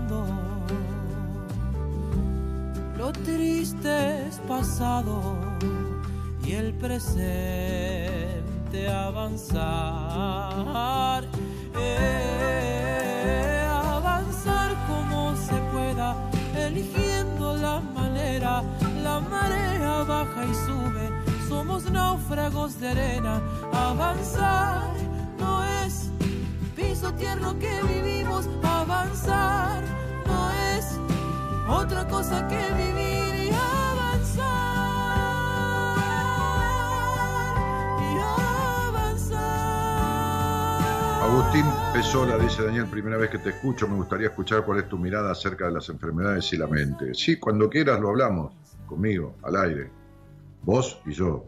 No voy a hacer una disertación no sabiendo ni quién sos sobre un tema que en particular te aflige a vos y que tenemos que hablarlo porque tu mente es tu amo, vos sos un esclavo total de tu mente. Así que vamos a empezar por hablar de eso, si te animás, porque te cuesta mucho. Eh, Olga Lucía dice, gracias por tus enseñanzas, un placer escucharte y aprender en cada programa. Este, Luciana Perrón dice, perfectito, dice, sos un genio. Avanzar, buenas noches. El golpecito de la copa está bueno, dice Cristina. Sí, ahuyenta los malos espíritus, los fantasmas.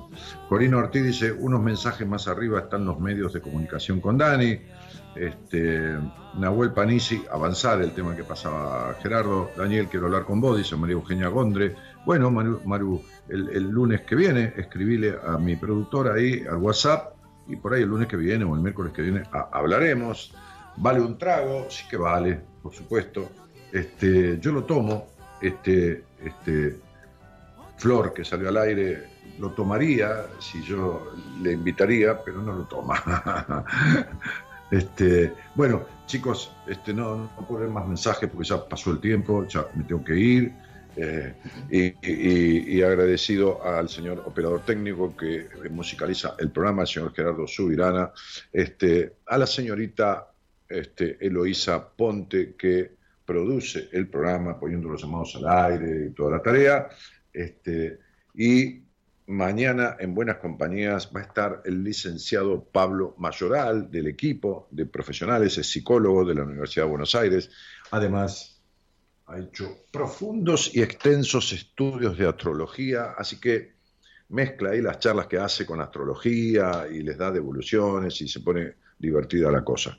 Este, yo los dejo, los veré en Instagram seguramente en algún momento de este fin de semana. Estuve grabando algunos reels y algunas cosas que ya vamos a poner en Instagram sobre numerología y, varias cosas más. Mi Instagram es arroba danielmartinez.ok arroba danielmartinez.ok. Daniel Martínez justamente es mi nombre, el programa se llama Buenas Compañías.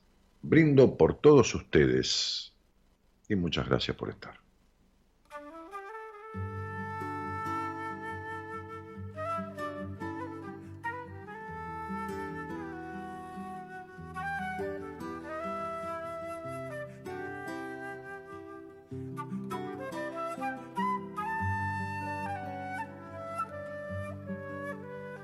Si